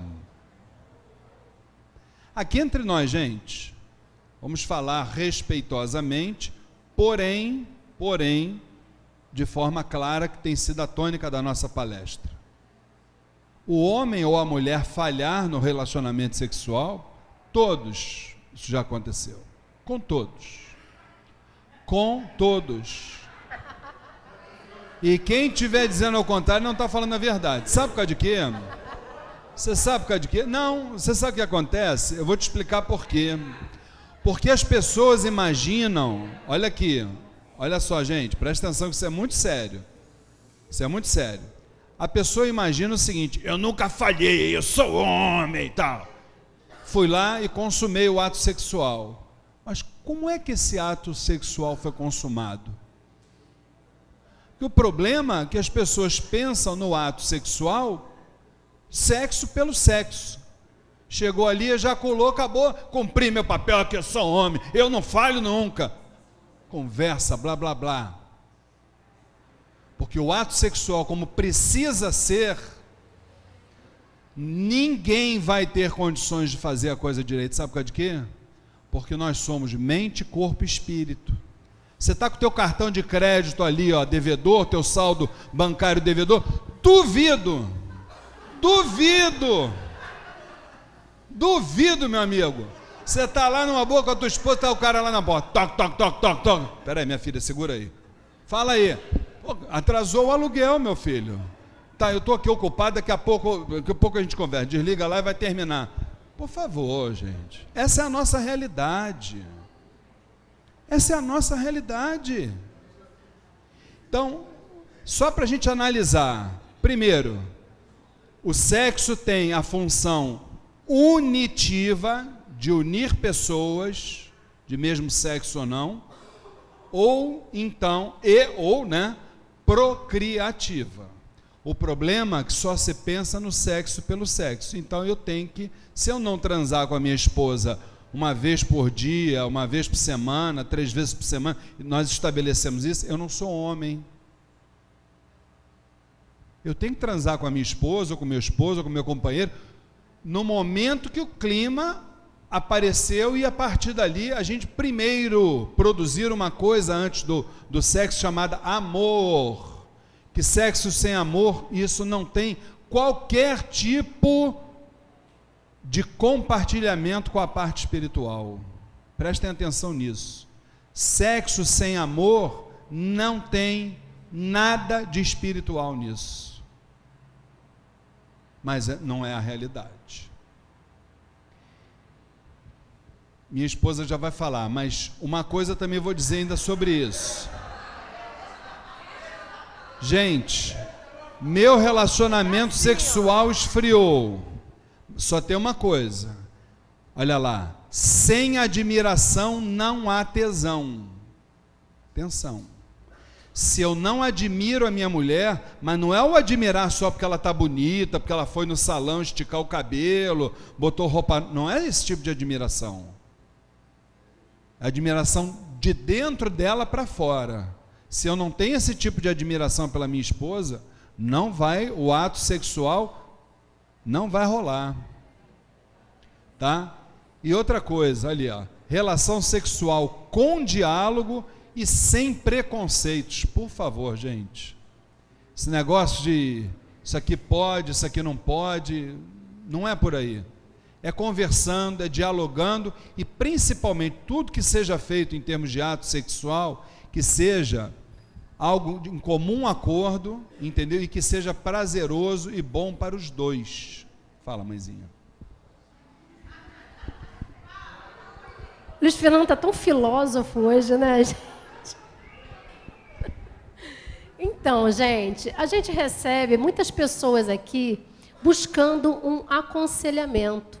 E dentre todos os aconselhamentos, vem também essas perguntas né, com relação a relacionamento. Então, o que, que acontece? Chegam aqui e falam assim: Poxa, meu marido não me procura mais. O que, que eu faço? Aí a gente pergunta assim: o que, que você está fazendo? Por quê? Por que, que você tem que esperar o seu companheiro ou sua companheira procurar você? Por quê? Existe uma regra para isso acontecer? Então a gente tem que entender o seguinte: não existe regra para isso. Não existe hora marcada, dia determinado, né? Porque a gente vê assim, como ele falou, vamos fazer sexo todos os domingos a partir das quatro horas da tarde.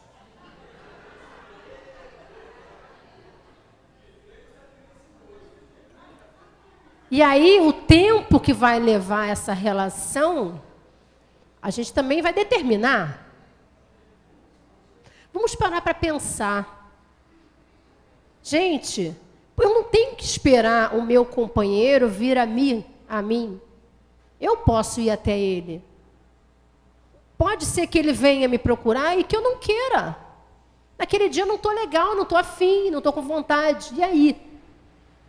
Ele não pode ficar aborrecido por causa disso.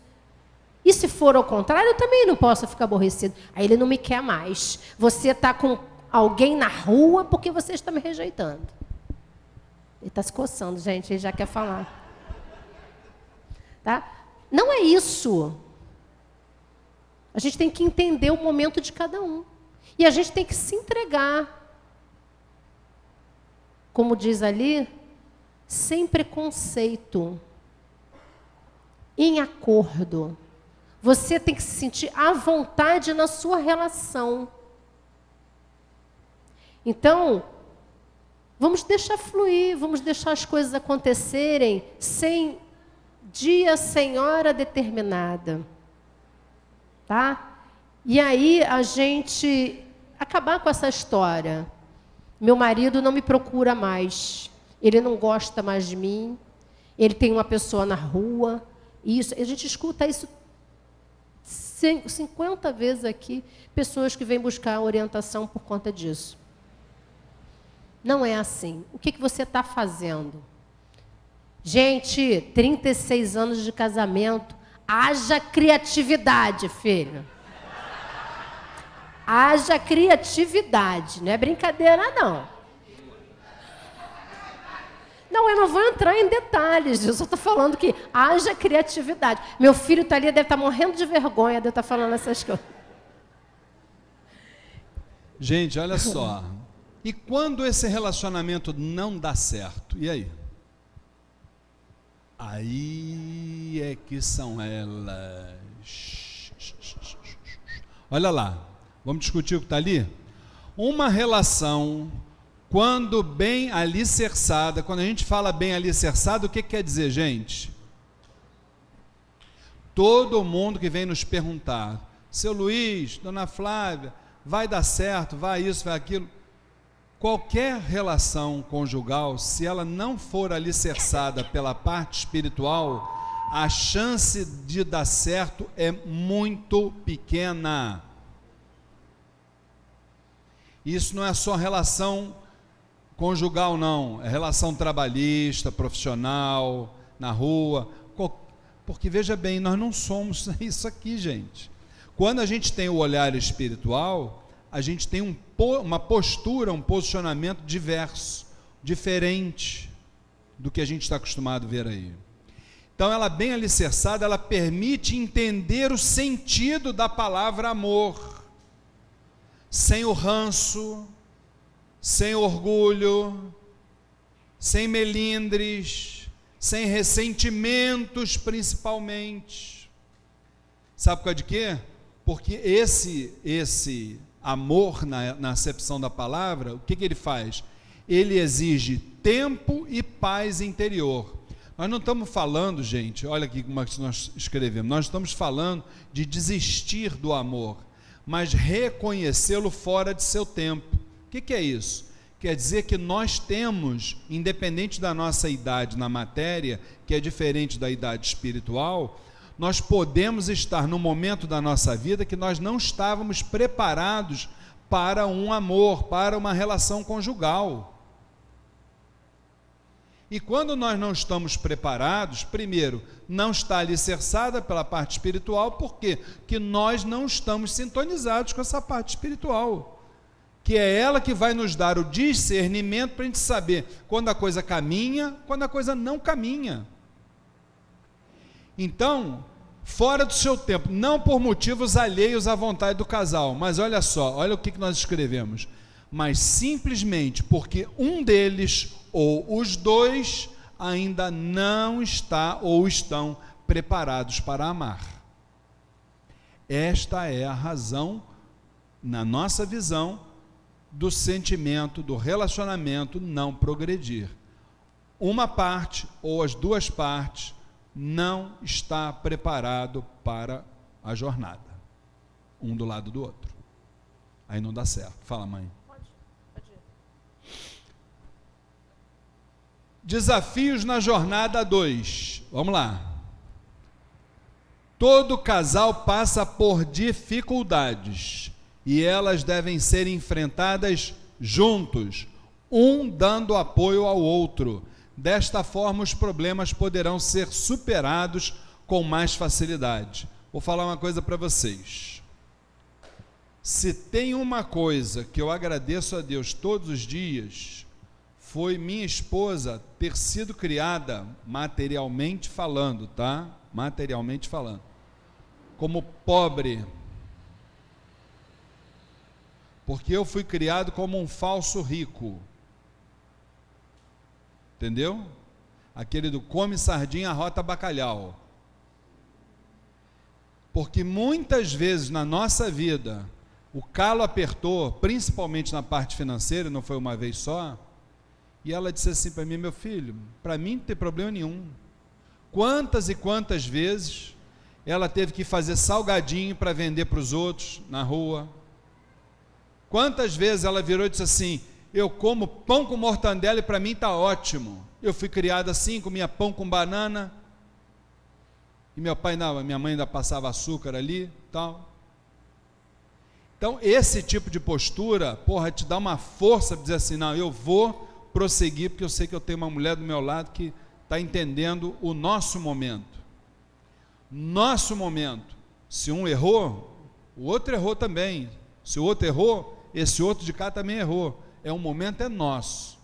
Porque no momento da felicidade está tudo lindo, maravilhoso, todo mundo rindo na fotografia e tal. Mas e na hora que o calo aperta? O que a gente percebe hoje, na maioria, né, eu, eu falo sempre assim porque é, é o que a gente vive muito quando as pessoas chegam aqui pedindo auxílio. As pessoas hoje, elas não querem se submeter. É aquela história, ela, ela entrou para um relacionamento e se está tudo maravilhoso, ótimo, mas na primeira dificuldade ela pega as suas coisas e vai embora. volta para casa da mãe, ou do pai, ou sei lá aonde que ela vai. Mas ela não quer enfrentar essas dificuldades com você. Ela não quer. E ainda fala assim: ah, eu não casei para isso. Eu não me juntei a essa pessoa para isso, para ter esse tipo de problema, de situação. E aí sai pela porta fora e vai seguir seu caminho. Ou então, diante de dificuldades, começam os atritos dentro de casa, as discussões, as brigas. E aí dormem em quartos separados, ficam sem se falar por conta dessa realidade.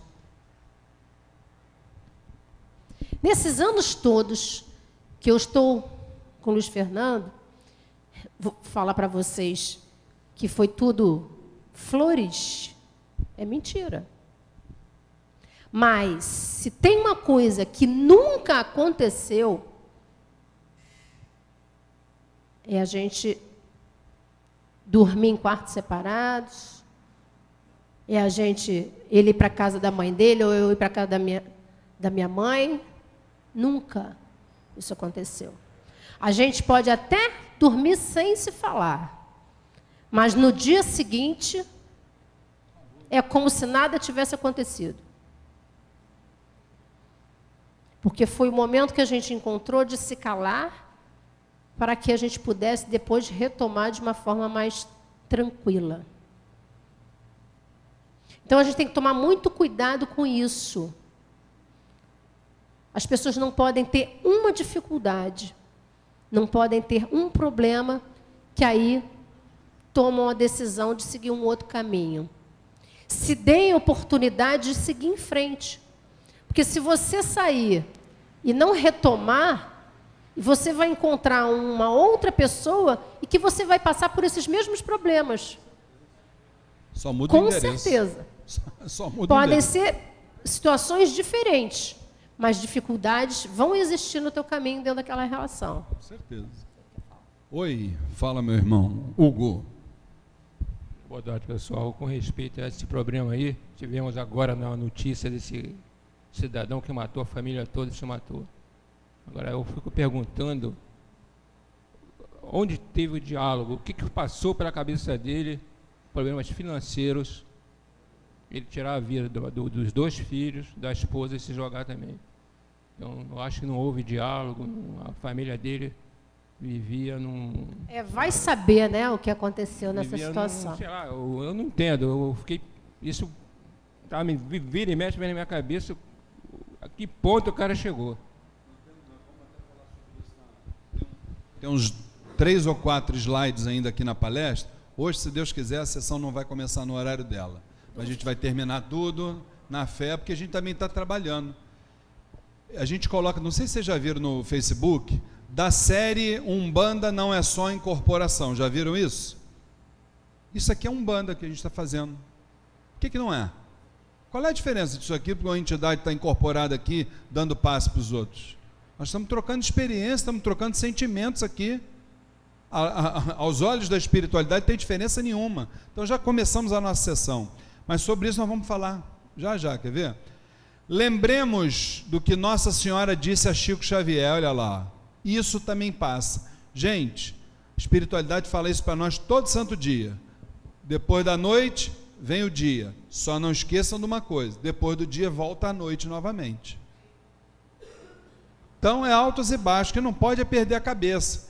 E aí, sobre isso que o Hugo falou, a gente tem um, tem um, tem um slide aí para falar. Gente, uma pergunta para vocês. Na opinião de vocês, amor de terreiro dá certo?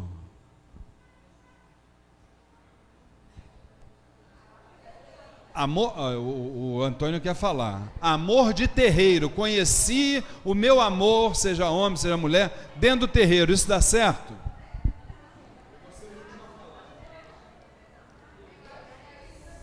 Gente, vamos ouvir o Antônio, por favor. Se ambos assumiram um compromisso antes de encarnarem, de se encontrarem aqui na Terra para fundar uma casa espiritual, sim. Mais alguém quer dar um pitaco sobre isso? Não? Mãe, amor de terreiro dá certo? Fala. Quem? Ah, Hã? gente, não é só Amor quem de está homem e mulher, de frente homem para o trabalho, não, hein? Qualquer relação que Qualquer aconteça relação dentro dentro do terreiro, isso dá certo? Essa é a pergunta. Bom, eu acho que, como qualquer relação vinda de qualquer lugar, ela pode dar certo ou não. Ela pode dar certo ou não, seja a gente tendo encontrado a pessoa dentro do terreiro ou fora dele. Você não conhece a pessoa, você está começando a se relacionar com ela. A segunda parte eu vou deixar você falar. Só tem um detalhe, gente. Ó, presta atenção que isso aí é para vocês anotarem na cartilha de vocês. Que vocês não sabem do dia de amanhã. Você vai encontrar o príncipe ou a princesa encantados, lindo, maravilhoso, cheiroso, dentro do terreiro, tá bom? Presta atenção que isso aqui eu e ela já vimos 832 vezes acontecendo, fora o que a gente não contou. Amor de terreiro dá certo? Dá ou não dá. Porém, contudo, todavia, só tem que ver uma coisa. Isso é que eu nunca vi na minha vida. Presta atenção que eu vou falar. Quando a gente fala de terreiro, a gente está falando de convivência energética. A partir do momento que eu cortei uma relação conjugal com alguém que está dentro do terreiro como médium comigo, das duas, uma, ou um vai embora do terreiro ou o outro vai embora.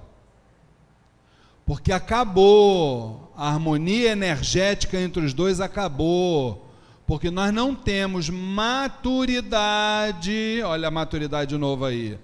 Não temos a maturidade suficiente para separar o que? As diferenças da causa. Qual é a causa? A causa chama-se umbanda, trabalho espiritual, bababá, bababá. Eu tenho que olhar para o meu irmão aqui, se eu tive uma relação conjugal com ele, como um irmão em Cristo um irmão bandista aqui dentro.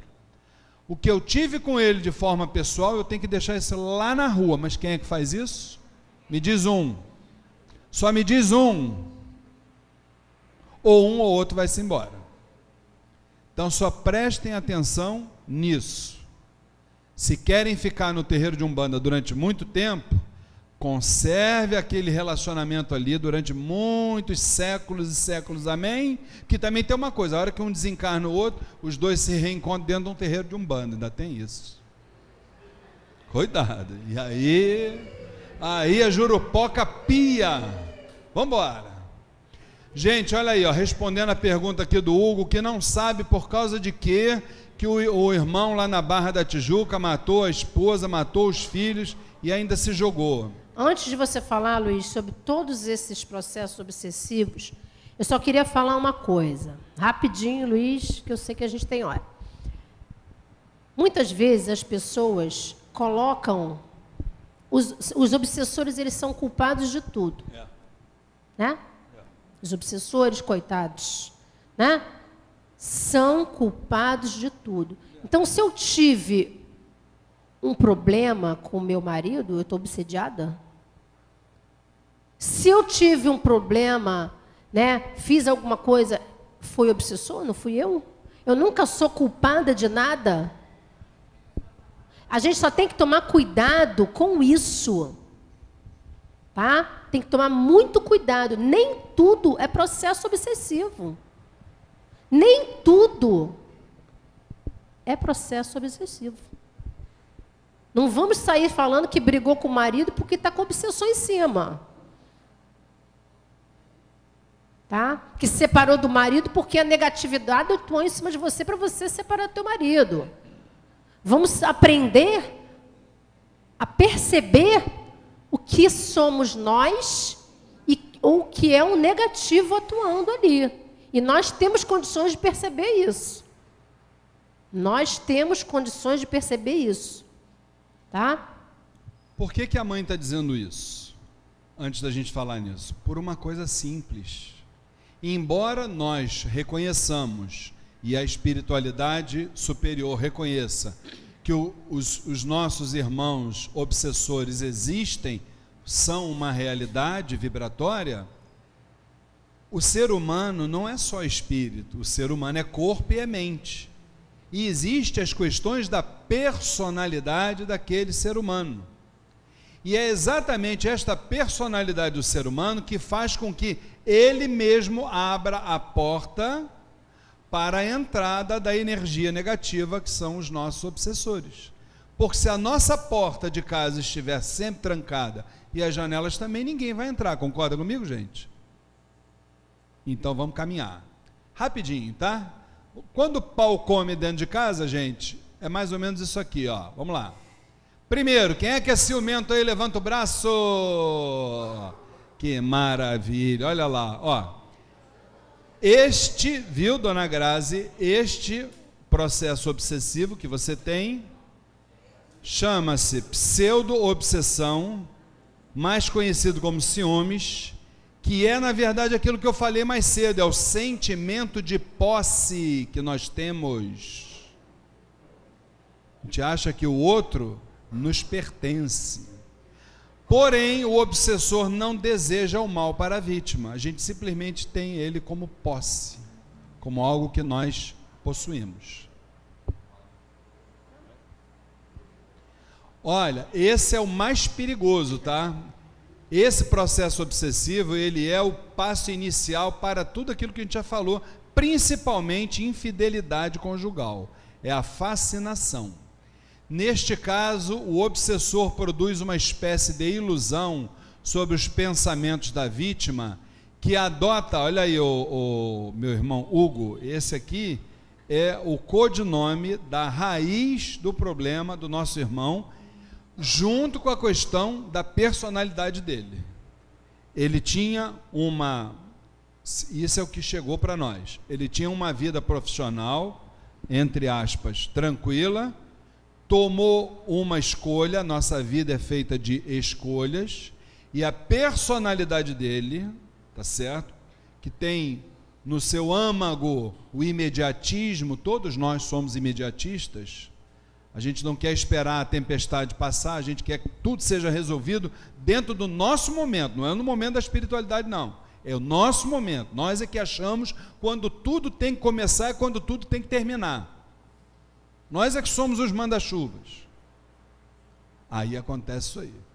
São os pensamentos que a gente adota de forma irredutível, começa a distorcer valores, comportamento excêntrico, acreditando sempre ter razão.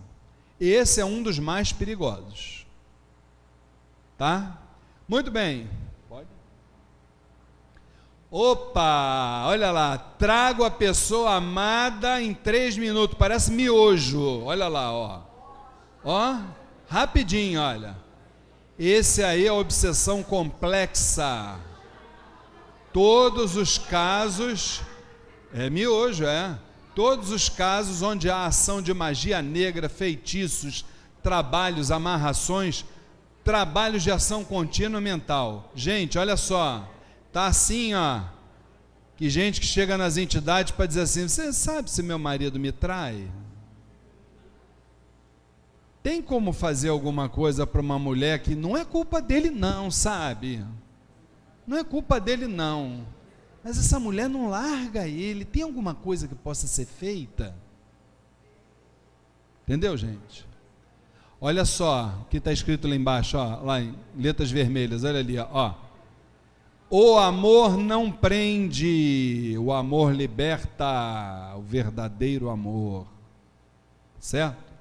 Ele se contenta com a felicidade do outro. Ele se cala com a infantilidade do outro. E por aí vai. Fala, mãe. Esse aí é quando a chapa esquenta, né? Obsessão recíproca quando dois seres reagem ou revidam um ao outro, caracterizando-se pela reação do obsediado ao obsessor. Gente, esse tipo de processo obsessivo, além dos dois estarem muito doentes, tem um problema muito sério aí. Sabe qual é? Esse aqui, olha lá, ó, olha lá, ó, ó. O pior desse processo é que, além de magoarmos a quem nós amamos, nosso comportamento serve para nortear a formação dos nossos filhos. Não se iludam, os filhos são o espelho dos pais. Os filhos são fielmente o que os pais são. O filho vai para a escola para aprender a ler, para estudar, ter conhecimento tal. Agora, questões éticas, questões morais, na rua não se aprende, é dentro de casa com papai e com mamãe. E é por isto que, principalmente aqui no Brasil, né, o mundo inteiro, mas principalmente aqui no Brasil, a nossa sociedade está doente. Por quê? Porque a família é uma instituição, neste momento, falida. Tá? E, para terminar, esse aqui, quando a gente não consegue resolver aqui na Terra, um vai embora e fica o outro, olha lá, é o parasitismo, o processo obsessivo. O obsessor fica diretamente ligado à vítima, sugando suas energias e trazendo prejuízos generalizados. Pode ser de forma consciente ou inconsciente, principalmente nos casos de encosto por afinidade. Olha lá, relação do encarnado versus desencarnado ou vice-versa. Vocês já repararam que quando um vai, pouquinho tempo depois o outro vai também, aí a gente escuta assim: ah, Fulano foi e puxou a esposa. Cansei de ouvir isso. Ele foi, aproveitou, deu um tempinho, marcou, marcou um 10 e puxou. Isso acontece não só com casal, não, hein? Não só com casal, não. Mãe e filho, mãe e filha, pai e filho, essas coisas assim. Eu tive um caso de uma conhecida minha que ela cuidava da mãe. Cuidou da mãe durante anos e anos. A mãe veio a falecer. Uma semana depois, sem ela ter absolutamente nada com relação a qualquer tipo de doença, ela também fez a passagem. Uma semana depois. E aí, na época, né, eu não sabia o que poderia ser, né? Mas hoje a gente vê que pode ser esse tipo de obsessão. Vem cá, se seu companheiro ou companheira retornar, algum, tem alguém com pressa aí? Não, né? Hã? Não, né? Então tá bom. Deixa ele lá mesmo, né? Gente, eu conheci um caso gravíssimo disso. A mulher desencarnou aqui no Brasil com câncer. Tinha dinheiro o, o senhor, né? Ele botou ela no caixão, levou ela para Portugal, comprou um daquele, é mausoléu o nome daquilo, dentro do cemitério, né? Que é aquela coisa suntuosa, sem porta, botou ela ali dentro do caixão, Todo dia ele ia lá acender a velinha, com a velinha apagava, ele ia lá acender a vela e tal, babapá. Deus que me perdoe, a pobre coitada não aguentava mais olhar a cara dele todo dia. Jesus amado. Vamos embora. Gente, com o tempo o amor esfria, na opinião de vocês? Quem acha que o amor esfria com o tempo, levanta o braço. Não?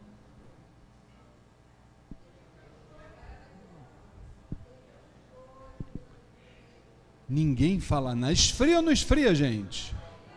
Não? Olha, vou falar uma coisa para vocês, dona Flávia sabe disso, hein? Isso aqui nós copiamos, graças ao bom Deus, esse textinho que está aí.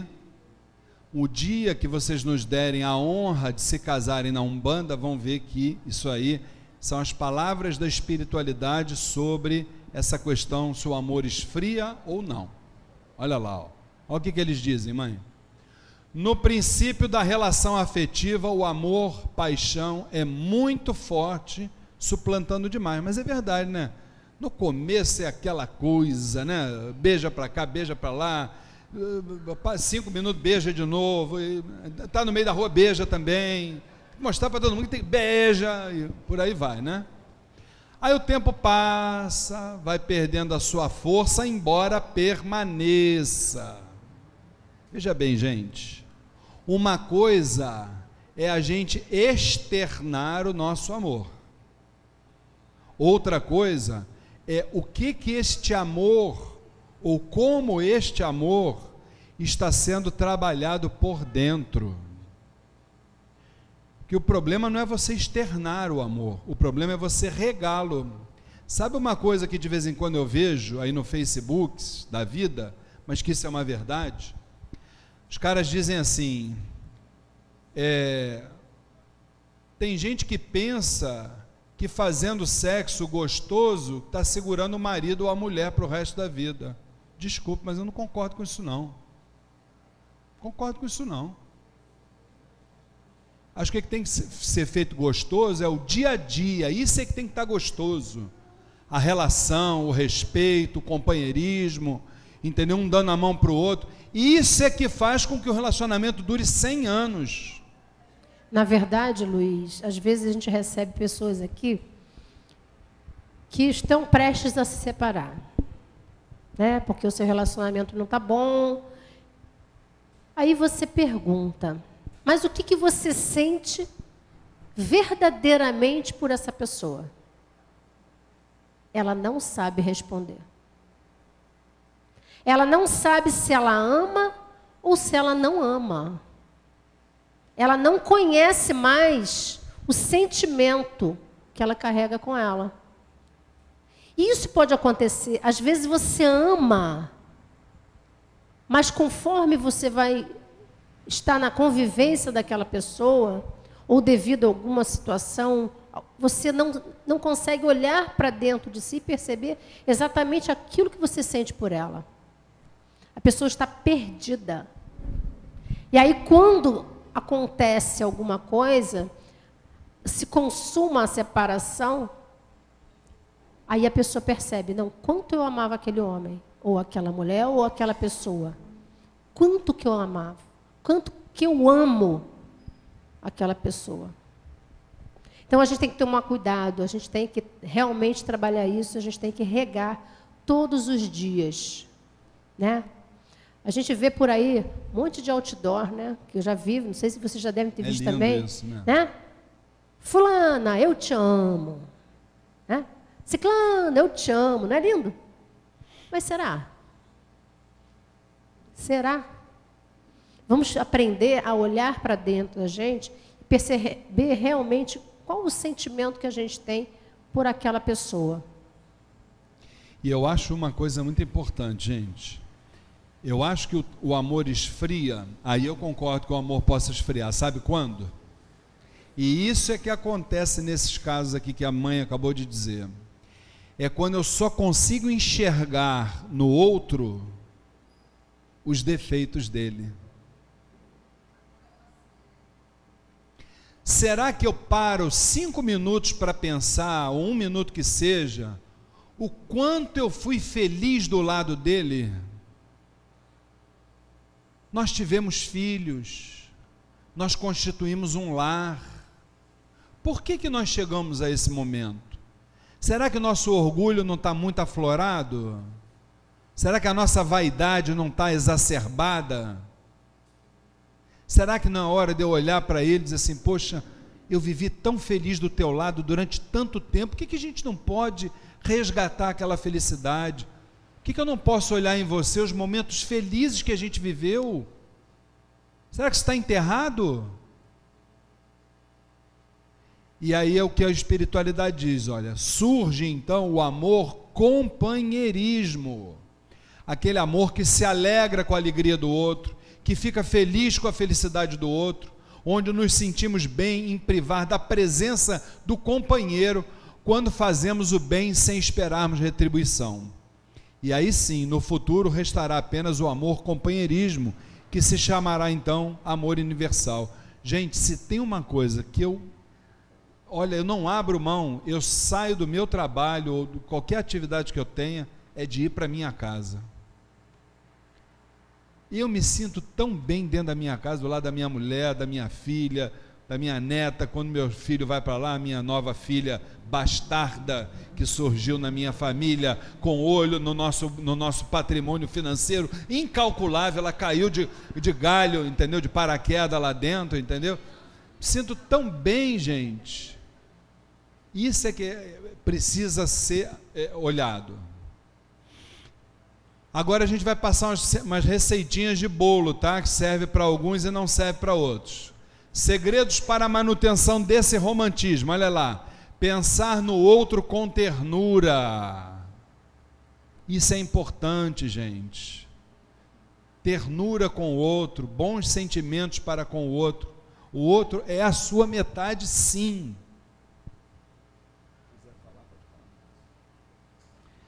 Ter pe- pequenos gestos de atenção. Se tem uma coisa, minha esposa sabe disso, que eu odeio, o nome é esse, odiar, é datas comemorativas. Ah, eu odeio isso. Para mim, isso é só para tomar dinheiro da gente. Negócio de Natal, Páscoa, Dia dos Namorados, agora inventaram Dia da Mulher. Dia da Mulher, se não chegar com um buquê de flores, o pau canta dentro de casa. Gente, mas vem cá, presta atenção. Dia do aniversário, eu não gosto de nada disso. O que, que adianta chegar no dia do aniversário dela, cobri-la de ouro, maravilhoso, e o resto do dia, desculpe, você ser um sem vergonha que não vale nada?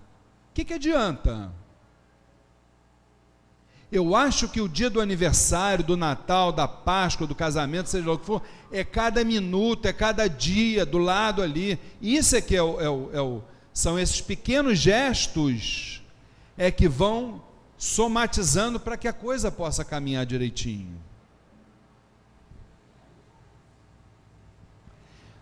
Manifestar carinho e apreço, por que não?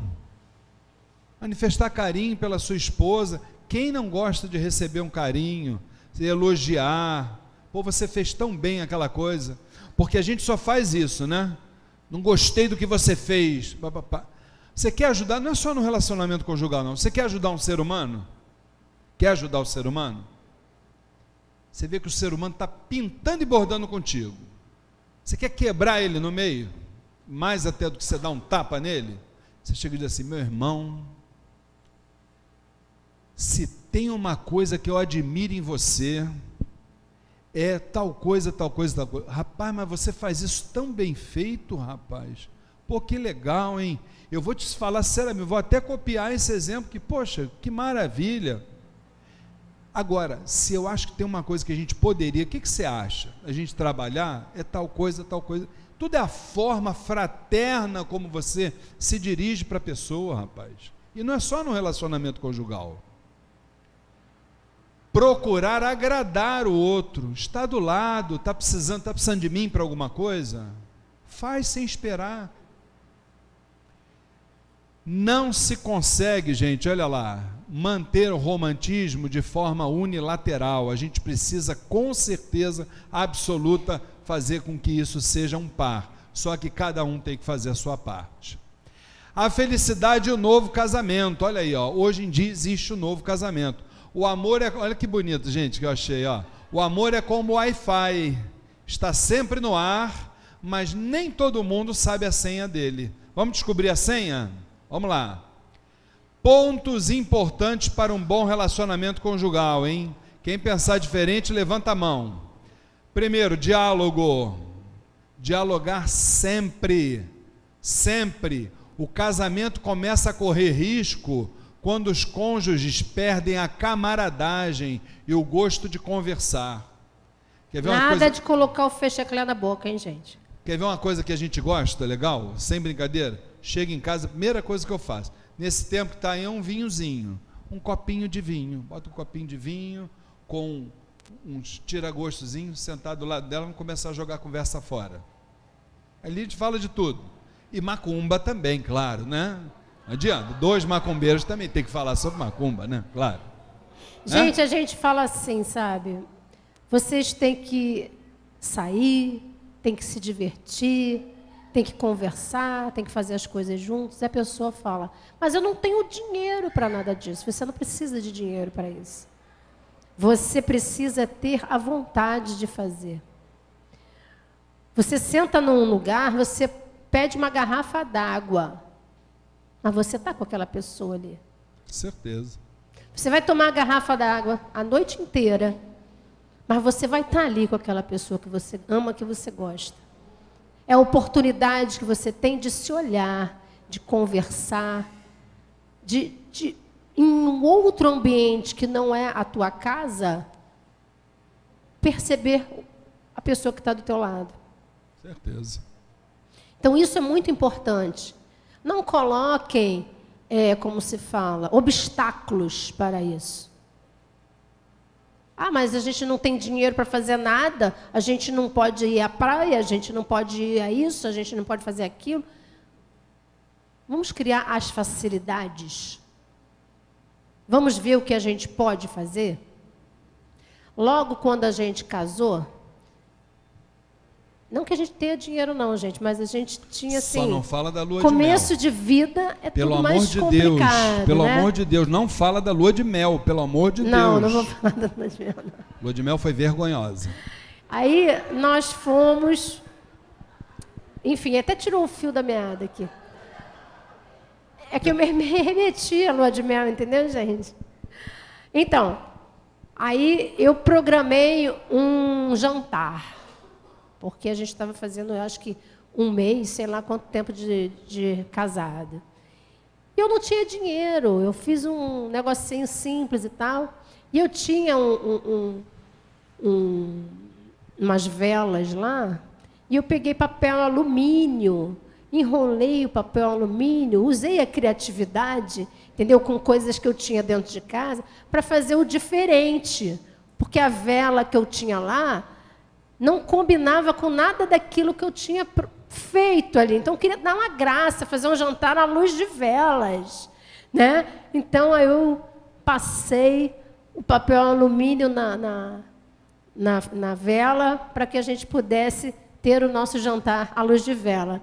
Só que eu me preparei toda, preparei tudo lindo.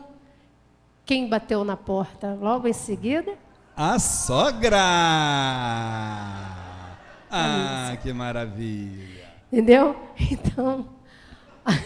Ainda bem que ela não falou da lua de mel, gente. Meu Deus do céu. Ah, não, eu não quero falar da lua de mel. Lua de mel, não. Lua de mel, não. Que a gente foi fazer a lua de mel em Paquetá, não. Não. Que não tinha nem chuveiro de água quente para a gente tomar, era só chuveiro frio? Não, não fala. Não, olha só. Nós casamos no mês de junho, no inverno. E aí nós fomos passar a lua de mel em Paquetá, na casa dos meus avós. da família dele.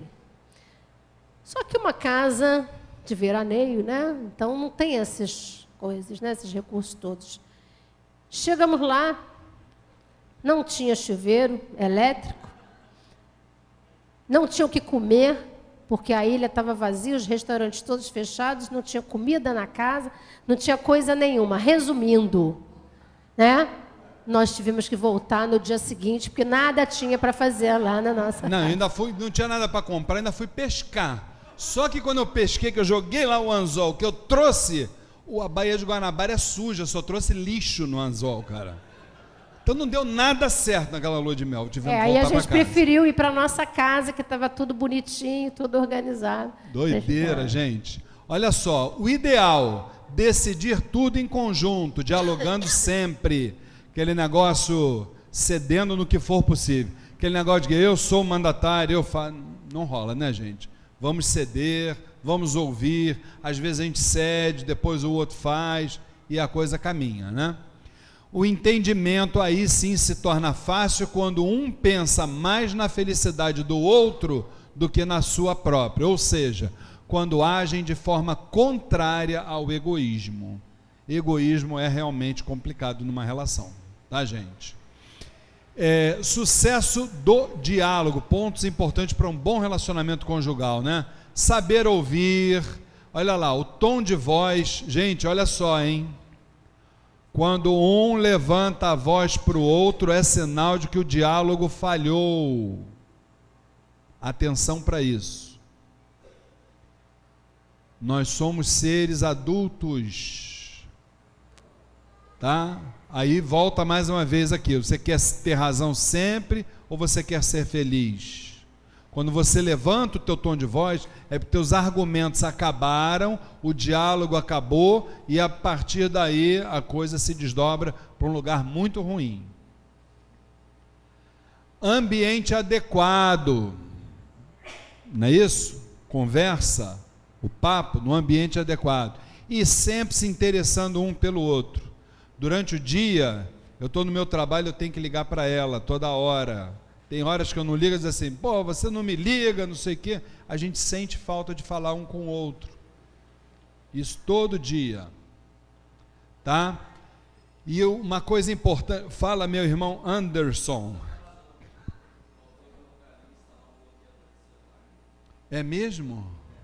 Foi? Cadê o bloqueador de celular? Ah, mas nem fala, meu filho, nem fala. Nem fala. Tem, hoje isso é a modernidade, né? Você está um do lado do outro, só no papapá, papapá, isso a gente tem que se policiar, porque realmente é complicado. O celular é muito complicado. Gente, a visão do astral superior da espiritualidade sobre uma relação conjugal, tá? Ela só se concretiza pelo compromisso moral dos cônjuges e é assumido perante o altar da consciência no templo do universo. Quando você se relaciona com alguém, na verdade você não está se relacionando só com aquele homem ou com aquela mulher. Você está se relacionando com ele e com toda uma ancestralidade dele. Atenção para isso. Tudo que você fizer a favor dele ou contra, você está fazendo a favor ou contra a ancestralidade. Essa minha esposa aqui teve uma tia tia Nê. Se ela me viu duas vezes ou três, foi muito, não foi mais. Minha esposa tinha muitos problemas de família. Essa senhora uma vez me, me chamou do lado, eu não tinha nenhum tipo de intimidade com ela, e me disse assim: Posso lhe pedir um favor? Digo: Pode. Por favor, faça a minha sobrinha feliz. Foi o pedido dela para mim. Pouco tempo depois ela desencarnou, entendeu? Então existe essa questão da ancestralidade. Existe, com certeza absoluta, gente. E o nosso casamento, para quem não sabe, na Umbanda, ele foi realizado por pela entidade que tem esse vulto aqui, ó, esse saiote verde aqui, que é o caboclo folha seca. Né, mãe? E na cerimônia só estavam encarnados eu, ela e o aparelho do caboclo. Tinha mais ninguém. Foi a nossa cerimônia da Umbanda. E foi linda. Tinha convidado, tinha padrinho, tinha ninguém. E foi linda. Amém. Reflexão: uma sociedade sadia só existe com famílias sadias. E as famílias principiam na relação conjugal. Então, gente, infelizmente, volto a dizer, o planeta está com problemas gravíssimos porque as famílias estão realmente em decadência. Então, se a gente não trabalhar a questão das famílias, é a causa primária de todos os males de todas as sociedades. Tá? Conclusão: quem ama não desiste, não trai, não mente. Quem ama é paciente, é fiel, confia, entende, compreende. Amar é uma virtude que poucos têm, mas é possível conquistá-la também. E a gente conclui dizendo que somente com boa vontade, removendo os obstáculos que a vida nos oferece, haveremos de, haveremos de construir o amor espiritual. Esse sim é o principal que permanecerá pela eternidade. Muita paz e espiritualidade sempre conosco.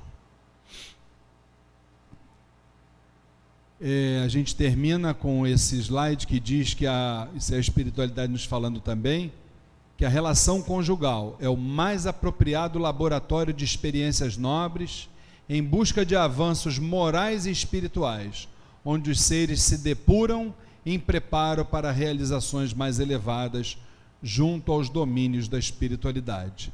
É dentro de uma família que a gente vai se burilar para que nós tenhamos condições de conviver com a família maior, que é a família terrena, tá?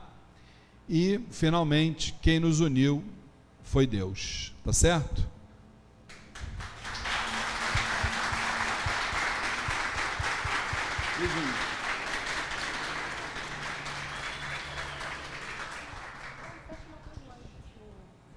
Enquanto o nosso irmão, enquanto o nosso irmão, ah, quer tirar foto? A gente tira, não tem problema.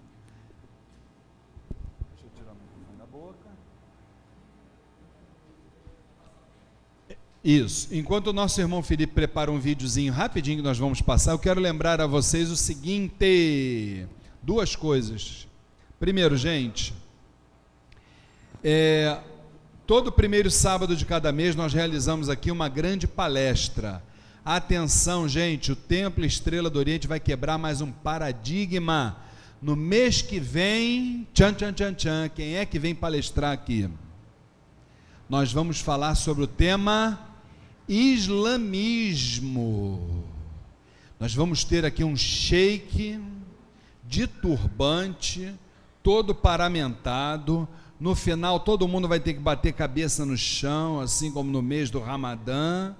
Entendeu como negócio? Rezar, cantar as músicas árabes. Hã? Que tal? Não precisa isso, né? Mas olha, islamismo, conceitos e preconceitos é o tema da palestra. Islã, revelação, anjos, gênios e palavras de cura. O islamismo no mundo, ao Corão, verdades e inverdades sobre o livro sagrado. Vamos trazer aqui o nosso irmão Carlos Menezes, que é engenheiro e diretor do Centro Cultural Imã Hussein, da representação da comunidade muçulmana xiita do Rio de Janeiro, brasileiro nato e praticante da religião islâmica. Esse irmão vai estar num evento que eu quero convidar vocês. Todos receberam, César, esse panfleto? Alguém não recebeu esse panfleto? Levanta o braço. Quem não recebeu esse panfletozinho verde?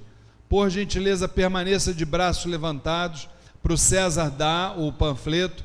Isso aqui é a Expo Religião, que vai congregar quase 20 religiões a partir de sexta-feira que vem. Sexta, sábado e domingo, no Centro de Convenções Sul América, aqui na Avenida Paulo de Fronten, número 1, no Rio Comprido, entrada franca para a Expo Religião. Sendo que eu falei sexta, dia 9, sábado, dia 10 e domingo, dia 11 de setembro. Só que dia 10, nós aqui do Templo Estrela do Oriente, junto com o Mirua, estaremos promovendo dentro desse mesmo evento que é a Expo Religião, o quarto encontro Expo Religião Mirua. Sabe qual é o tema, gente? O que nós falamos hoje aqui, relacionamento humano, desafios e perspectivas. Olha só.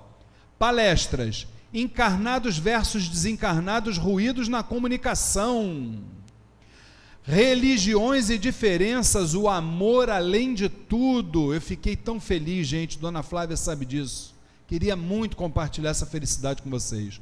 Ontem nós recebemos o contato da coordenadora de uma escola pública daqui do Rio de Janeiro, querendo levar, e está confirmado, vai levar lá para o nosso evento, 50 adolescentes da escola pública, única e exclusivamente para eles assistirem essa palestra aqui, olha Religiões e Diferenças, o Amor Além de Tudo, do Vanderlei Oliveira.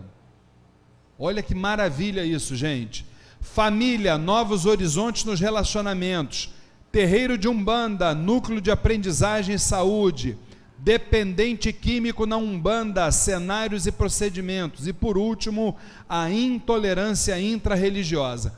Para esse evento aqui, você vai ter que levar um quilo de alimento não perecível ou três reais. Esse evento é sábado agora, lá mesmo no Centro de Convenções Sul América, Avenida Paulo de Fronteira, número 1, começa às 10 horas da manhã. Então a gente quer com certeza contar com a presença de todos vocês lá. Gente, três reais ou um quilo de alimento não perecível é simbólico, né? Para o Centro de Convenções Sul América. Tá bom? Felipe, recado tá dado. Solta o vídeo, Felipe. Mm-hmm.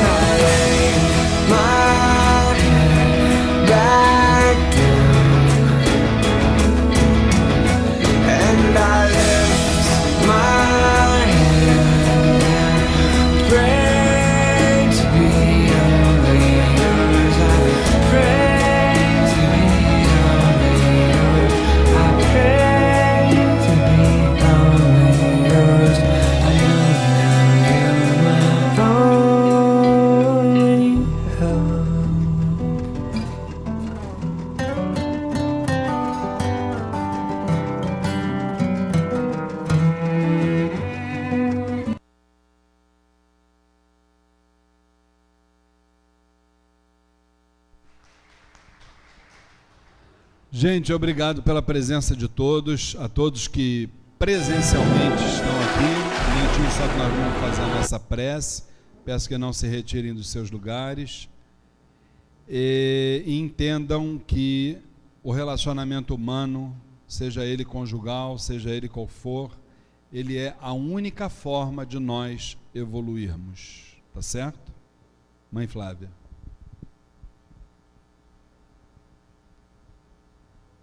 Amem e se permitam ser amados. Se permitam ser amados. Vamos neste momento Todos de pé, por favor. agradecer a espiritualidade pelo dia de hoje. Por esses momentos que passamos juntos, pela luz concedida.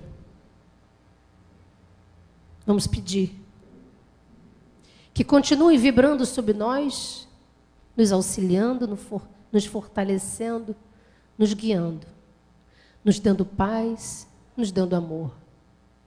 Que a nossa querida cabocla Jurema da Praia, seus sete estrelas do Oriente e toda a cúpula espiritual desta casa possam estar iluminando o nosso espaço sempre em direção ao nosso Mestre maior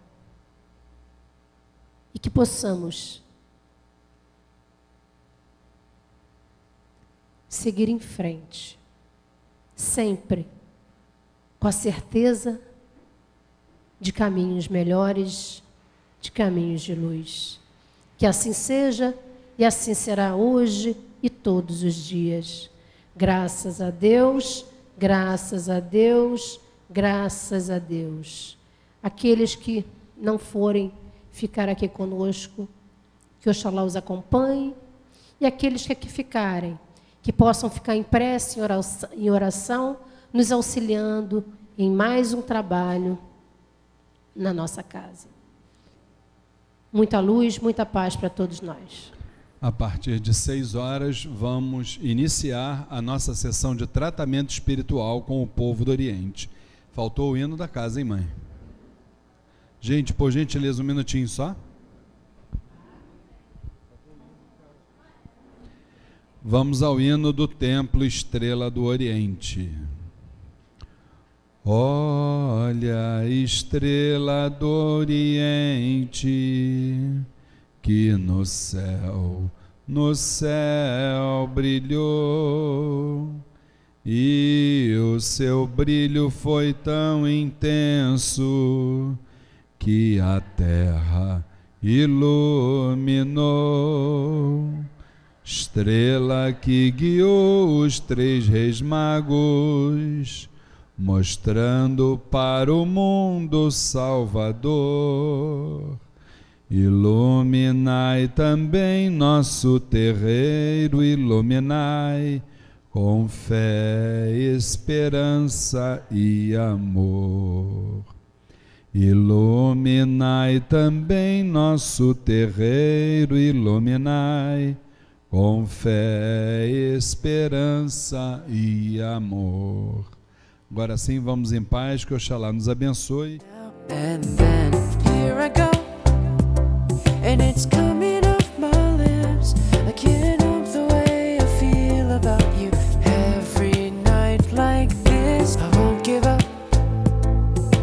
feels too good